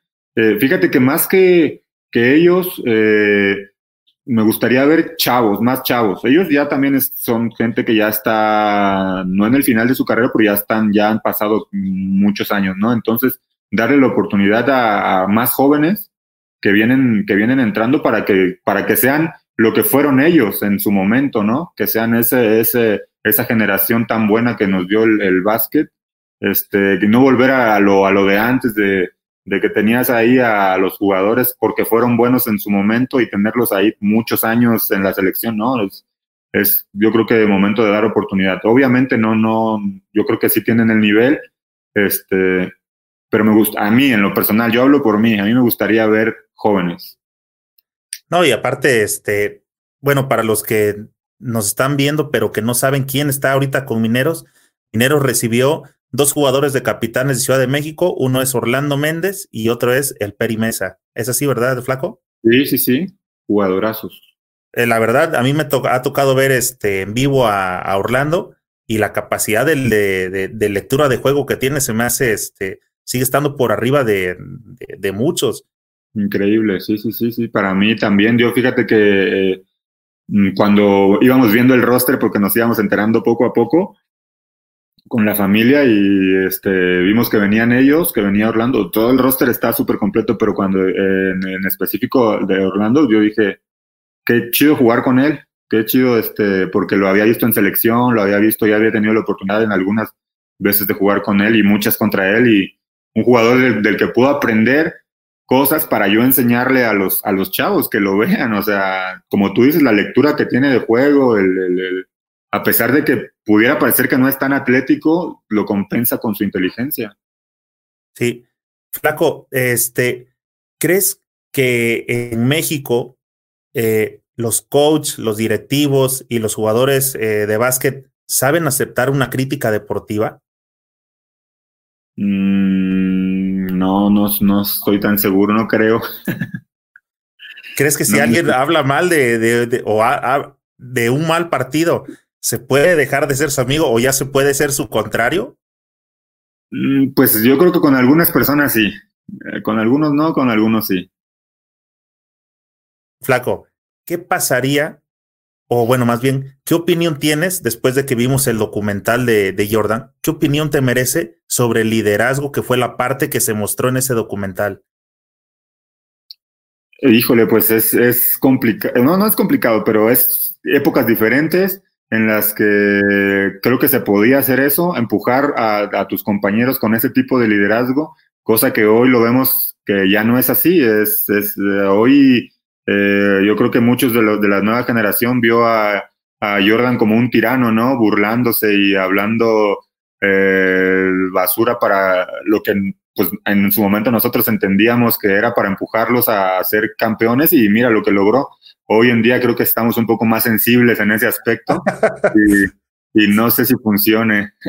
Hoy, y, lo ves en el básquet, lo ves en, la NBA de ahora, lo ves en, las redes sociales, o sea, estamos muy, muy sensibles y va a haber de todo, va a haber, va a haber opiniones diversas que te digan así tiene que ser y hay quien te diga no, no, no, ¿cómo crees? Eso es tiranía y, no, y de todo. A mí me gustó, me gustó mucho. Se me hace que no conocieron un tirano de ahí de tu rancho, ¿verdad? Ándale. Oye, ¿crees que entonces el liderazgo de, de, de, de, Michael Jordan, ahora tal vez por las nuevas generaciones, es, puede llegar a ser mal visto precisamente por ese tema de sensibilidad que, que comentas? Ah, yo creo que para muchos, muchos chavos de hoy en día sí, sí, sí, sí creo. Y sobre todo los que no lo vieron jugar, los que solo lo conocen por el documental y esa este, nueva generación. Hay de todo, pero yo creo que sí, hoy en día algunos deben de verlo así. Eh, em, y sí, hoy, hoy hasta por un meme los chavos andan ahí que, ay, ¿cómo puede ser que se burlen de esto, no? Así, entonces, este, yo creo que sí. Oye, Flaco, este, iba a, brincar otras preguntas, pero me, me acordé del tema de las Merces. Se me hace interesante porque se lo pregunto aquí a varios eh, de los invitados que tenemos acá, de los panelistas, y este, en algún momento ellos fueron a jugar unas Merces, pero casi siempre es las de Guerrero, las de Michoacán y las de Nayarit.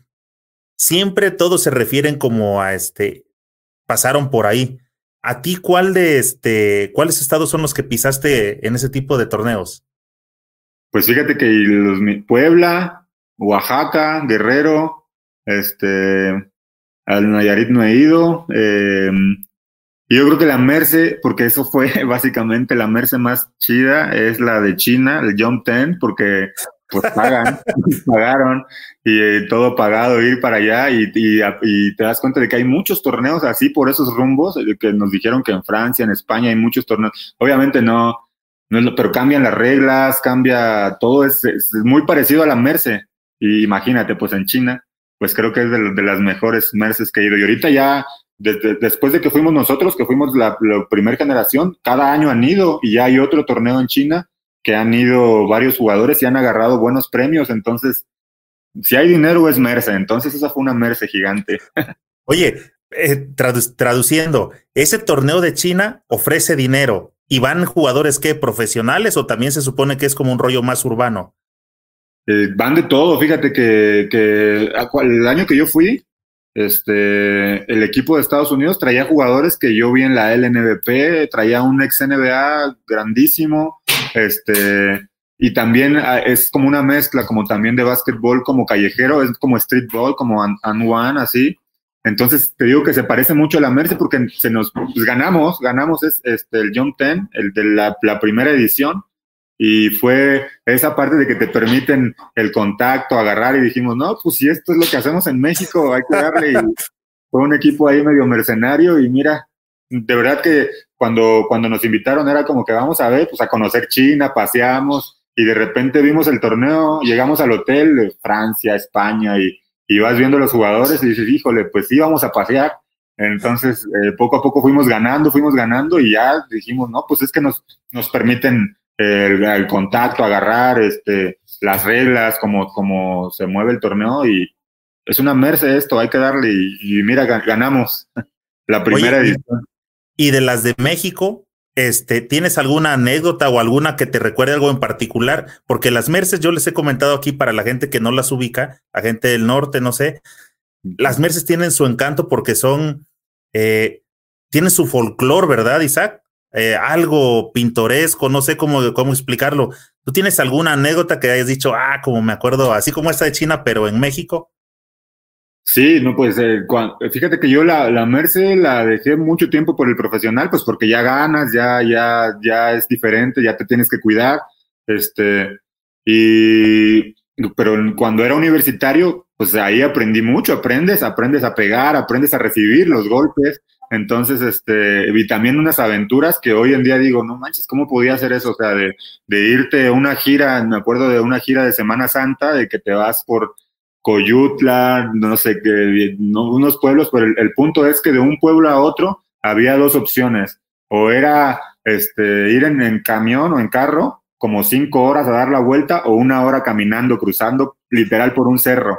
Entonces, pues todos dijimos, no, pues una hora caminando, que vamos a ir a dar la vuelta y que no sé qué. Y pues allá vamos, este, caminando, nos, creo que nos perdimos en el cerro hasta que nos encontró un señor, este, caminando con un burrito. y atravesamos un río, no, no, no, y, hoy en día digo, ¿cómo poníamos en riesgo nuestra vida y todo por, por ir a agarrar unos, unos pesos, ¿no?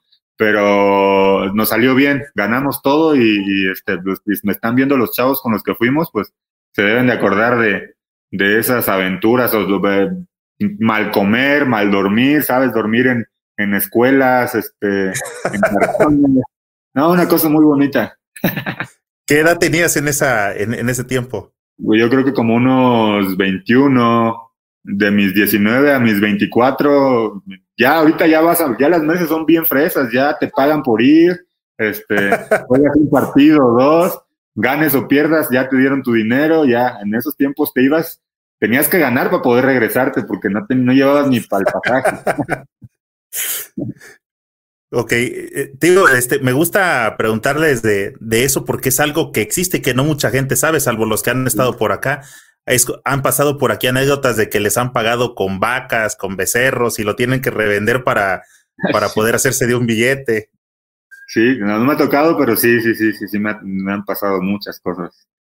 Oye, Isaac, vamos a entrar en esta dinámica y empezamos a cerrar este, la, la, la charla de una dinámica precisamente para ti que tienes esos planes como ser coach, te voy a nombrar tres jugadores y de esos tres jugadores me vas a mencionar un titular, un banca y uno queda fuera. Okay. El primero, la primera tercia es Jordan, LeBron y Kobe.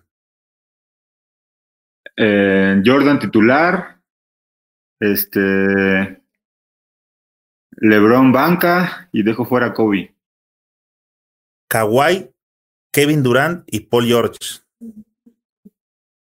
Kawhi, titular, eh, Durant, banca y dejo fuera a Paul George.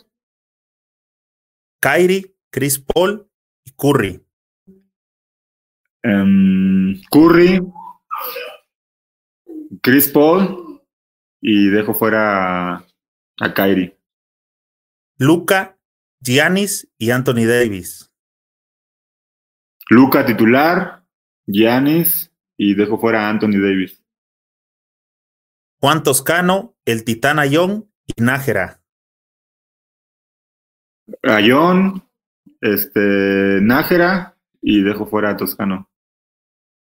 Isaac, estas este, les llamamos aquí la rápida del señor Vázquez. Te voy a preguntar, ¿qué cosa sabes tú que crees que no sabe nadie más? ¿Qué cosa sé yo que creo que no sabe nadie más? Híjole. Mm, no sé.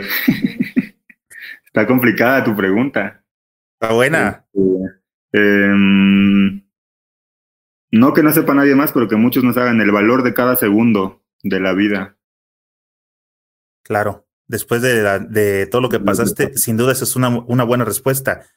Si ahorita que están de moda las, las series en Netflix hicieran la de Isaac, ¿cómo se llamaría esa serie? Uh, Como no sé. El, el ave fénix. Isaac, ¿cuál es tu modelo de tenis favorito? Mm, no tengo, no tengo uso cualquiera que sea Nike. No, no, no tengo uno en específico. Me gustan mucho los Kobe. ¿Cuál es el modelo de tenis más feo que has visto? Los del Shaq, los Reebok. ¿Los? Los, los eh, cualquiera del Shaq. ¿Usas protección para los tobillos? Eh, si están sanos, no. O sea, si no me los he doblado, no juego así. Me siento más cómodo. ¿Cuál es el tapón más humillante que te han puesto? Ujule, pues hay varios, no sé. No sé, que no, no tengo uno en la mente. Sí. ¿Y te acuerdas de alguno que hayas puesto que sí dijiste, ah, es así, me, la, me volé? Mm, hay uno que, te, que en Chihuahua recuerdo que es un americano se tiró así a, a clavarla y lo agarré y me, y, me, quedé como que entre el balón y el aro así con el balón en mi mano y, pues ese sí se vio como que muy muy humillante. Pero te pones muchos. Tres cosas que modificarías del básquetbol mexicano. En del básquetbol en general o del básquetbol en general. no del básquetbol mexicano en general. A los que lo manejan a los que lo manejan, este, que hubiera más infraestructura, que hubiera mejores canchas para todos en todo México y que hubiera entrenadores, más entrenadores capaces. Hay, pero que hubiera muchos más. ¿Tienes algún ritual antes de iniciar los juegos? Mm, no, no, no, nada en específico. Flaco, a como ha venido la tendencia ahorita de que cada vez se tira de más lejos en NBA y eso influye para los chavos, sobre todo que ya todos quieren tirar este como Curry. Hace rato yo veía un, una imagen de playoffs del 2020 y la de 2010, ay, la de 2000, no sé si la checaste la imagen. Y es increíble cómo está marcada la zona de tres de todos los lados y, el, y la parte de abajo de la pintura de, de la clavada, pero ya no hay tira, ya no hay tiros de media en base a eso, Flaco, ¿crees que pronto habrá tiro de cuatro puntos? Mm, híjole, no, no suena tan descabellado, no suena tan no me gusta la idea, no me gusta este nuevo básquetbol, pero no lo veo descabellado. Con tal de ofrecer ese show, este puede ser. Pues mira ya de dónde tiran. Exacto, eh, más allá de que lo que uno le gustaría es cada vez vienes viendo las tendencias que marca y la NBA es un espectáculo. Entonces, se modificó la defensa para que pudiera haber espectáculo. ¿Crees que este, como parte de ese rollo también van a decir, a ver, eh, un dos posesiones ya se puede convertir en una que te tire este por ahí pasadito la media cancha? No lo dudo, no lo dudo. No creo que pronto, pero sí, sí, sí puede ser. Flaco, ¿contra quién te gustaría jugar un uno contra uno? Mm, pues de todos los tiempos, pues, obviamente contra Michael Jordan. ¿Actual? ¿NBA o...? En general. Uno contra uno. Eh, ahorita, eh, ahorita estoy muy... Eh, me volví fanático de, de Luca juega muy, muy bien y me gustaría también. Flaco, ¿banda o reggaetón? Reggaetón. Ahorita que ya más o menos se ve cómo va funcionando los equipos en la burbuja, ¿a quién ves como próximo campeón de la NBA? Mm, a Lakers. ¿Crees que va a pasar sobre Clippers? Sí, no, no, no, me gusta mucho este cómo juegan y todo, pero sí es un equipo muy completo y LeBron, aunque unos lo odien y así, y no pueda no gustarte, es, un jugador increíble. Y con Anthony Davis ahí tienen de todo. Sí, flaco, me hubiera gustado jugar como. Mm, como Um, como Kawhi Leonard. Es completo. La máquina kawaii. Si no fuera basquetbolero, ¿jugaría? Soccer, fútbol.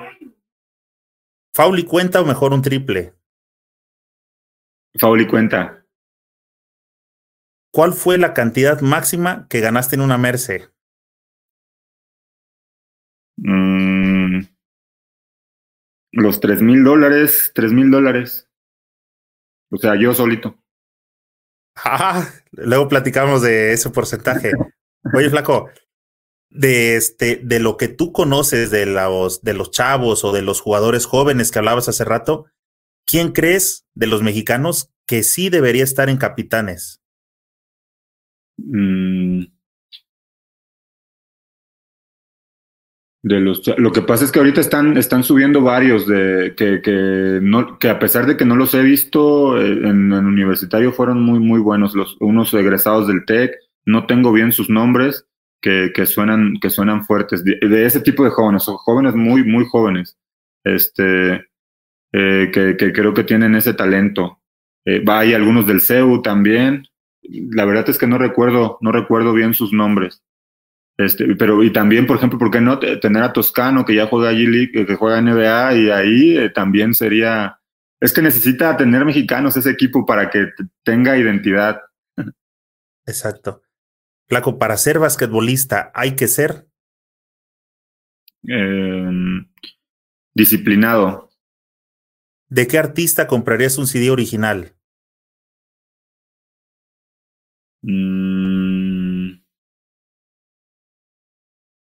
no sé. ¿De qué artista? De Vicente Fernández.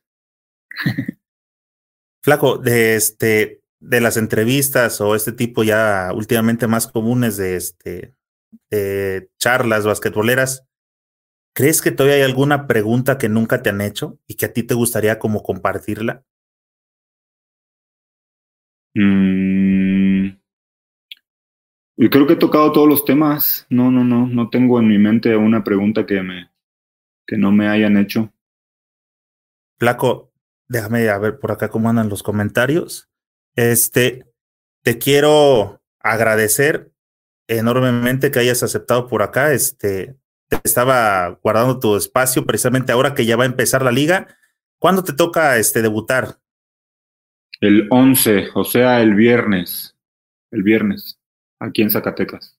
¿Contra quién abre la temporada? Contra Fresnillo, nos toca Fresnillo. Eh, clásico local. Exacto, sí, sí, sí. Ese, este, no lo he vivido ese todavía. Aunque por aquí hace ratito leía un comentario que nos dejaron que el clásico rival de, de, este, de Mineros es Panteras. Sí, yo creo que ese ya es una, es, es como una tradición aquí el, el Panteras, este, Zacatecas, pues yo creo que por la zona, e incluso no nada más deportivo, yo he oído comentarios de que va más allá de lo deportivo, es como entre, entre los de Zacatecas y los de Aguascalientes, sí se tiran bonito. Mira, aquí está la pregunta, le dijo Fernando Ramírez, dice, Aguascalientes contra Zacatecas, el acérrimo rival Panteras. Sí, fíjate. Y en cuestión de títulos, ¿sabes cómo andan más o menos ellos? No sé. Eh, Panteras tiene uno en la LNBP. Eh, no sé si Zacatecas tenga. el de este año apenas. Vamos a ir uno a uno. Oye, ¿y te tocó el primero de Panteras? No, no, no, pues eso fue de la, una generación, eh, hablaban de eso cuando yo llegué, pero ya te, yo, yo, creo que fue como en el 2000, no sé, con Jacinto, Devon Ford, este, y le ganaron a la Ola Roja, creo, el campeonato. Ah, ese debe haber sido este, lo que le llamaban Liga Mayor. No, ya era el NBP, creo que, creo que en el 2004, no sé, no sé exactamente cuándo fue, pero sí, sí ya fue el NBP de Pantera. Flaco, eh, vamos a estar por, voy a estar al pendiente por acá de lo que pase contigo. Este va a ser la única forma que vamos a poder ver, darle seguimiento a la liga profesional mexicana, porque pues apenas salió el, el presidente Ganem a decir que la liga se va a puerta cerrada, independientemente de lo que pase en cada estado en los semáforos sanitarios, pero esto se va a puerta cerrada, así que vamos a tratar de darles este, cobertura para saber qué estás haciendo y en general este Mineros que como dije hace rato, creo que va a estar entre los finalistas de aspirando al al título flaco, te dejo por aquí a la a toda la audiencia, que todavía tenemos muy buena audiencia, este, para que les comentes lo que quieras, dejar tus redes, tu escuelita de básquet, desde donde pueden seguir, para que sigan al, al pendiente de Isaac Gutiérrez. Sí, nada, pues este, y, y, mis redes sociales es Isaac Gutiérrez, Isaac Gutiérrez en Facebook, y este, Instagram es igutierrez57, y ahí, ahí son las únicas dos que manejo, no manejo las otras. ¿La de este, Tinder? No, no lo manejo, no lo uso. ya con esas tengo. Y, nada, igual el de la academia, pues a la gente de Guerrero, pues que vamos a seguir trabajando, vamos ahí, como ya, como ya dije, tenemos muchos proyectos ahí en, en el estado, en, principalmente en Chilpancingo, y, y esperemos que pronto termine esto, que nos dejen entrenar con los niños y, y obviamente pues, eh, pues se les extraña a los chavos. ¿Para cuándo tienes pensado que regresa la, este, a la actividad tu academia? Pues fíjate que ahorita en Guerrero con el semáforo en amarillo eh, ya, ya, ya, ya dieron como que esa opción de que, de que se abra con, ciertos, con ciertas medidas. Obviamente nosotros, ahorita estoy acá con, con mi familia, y, pero nosotros con los coaches que trabajamos y eso tomamos la decisión de, de no de no apresurarnos, pues ahorita lo más importante es la salud de todos los chavos y, y, y queremos esperar a que se ponga en verde en Guerrero y ahí empezar poco a poco. Y esperemos que para enero, porque pues diciembre se pierde por todas las festividades y queremos empezar bien fuerte en, en, en enero. Eh, Flaco, te quiero compartir que yo por ahí me encontré un protocolo de regreso que establecieron las ligas argentinas. Eh, por ahí te lo voy a hacer llegar. Creo que te puede ayudar más o menos algo en, para que empieces a preparar el camino de hacia dónde va, es un, y también está el protocolo ya de, este, de FIBA. sí, sí, sí, de hecho, sí, eh, mándamelo, creo que yo ya tengo ahí por ahí el de FIBA, pero sí es importante ver cómo, cómo se va a iniciar todo esto, no es, no es así como que, ah, ya vamos a abrirlo, porque sí es, es un tema de mucho cuidado. Bien, mira, antes de que te vayas por aquí, te quiero compartir algunos comentarios, dice por acá, este, Eric Gutiérrez dice que no está chonchito. ¿Tú, qué opinas, este flaco? ¿Será está, e, está pachoncito. flaco, muchísimas gracias, viejo. Vamos a estar en, en, contacto y este, seguimos conversando, amigo. Gracias por haber venido. No, gracias, gracias a ti, gracias por la invitación. Saludos por allá a toda tu familia y a, vamos a estar pendiente de mineros. Gracias, éxito. Amigos, muchas gracias otra vez por habernos acompañado a otro episodio del podcast basquetbolero Tiempo Fuera. Aquí abajo donde les aparece la cajita de comentarios, ahí vayan escribiendo y díganme a quién les gustaría que le demos seguimiento. En YouTube, suscríbete al canal, aparece una campana, pícasela para que cada vez que estamos transmitiendo en vivo, vamos a empezar los directos, eh, te pueda llegar el aviso y puedas unirte a la conversación. Te recuerdo que estamos disponibles en iTunes, en Evox, en Spotify y en todas las demás plataformas de podcast. Ahí también este, pícale las notificaciones para que te lleguen los avisos de todos nuestros estrenos. Asegúrate de darle de me gusta aquí a la página de Facebook y compártelo con tus amigos para que cada vez seamos más los que integramos esta chulada de comunidad basquetbolera. Te recuerdo que este episodio fue patrocinado por el único suplemento creado especialmente para todos los amantes del básquetbol. Consíguelo en Amazon y en señorbasket.com. Nos vemos pronto de alguna cancha.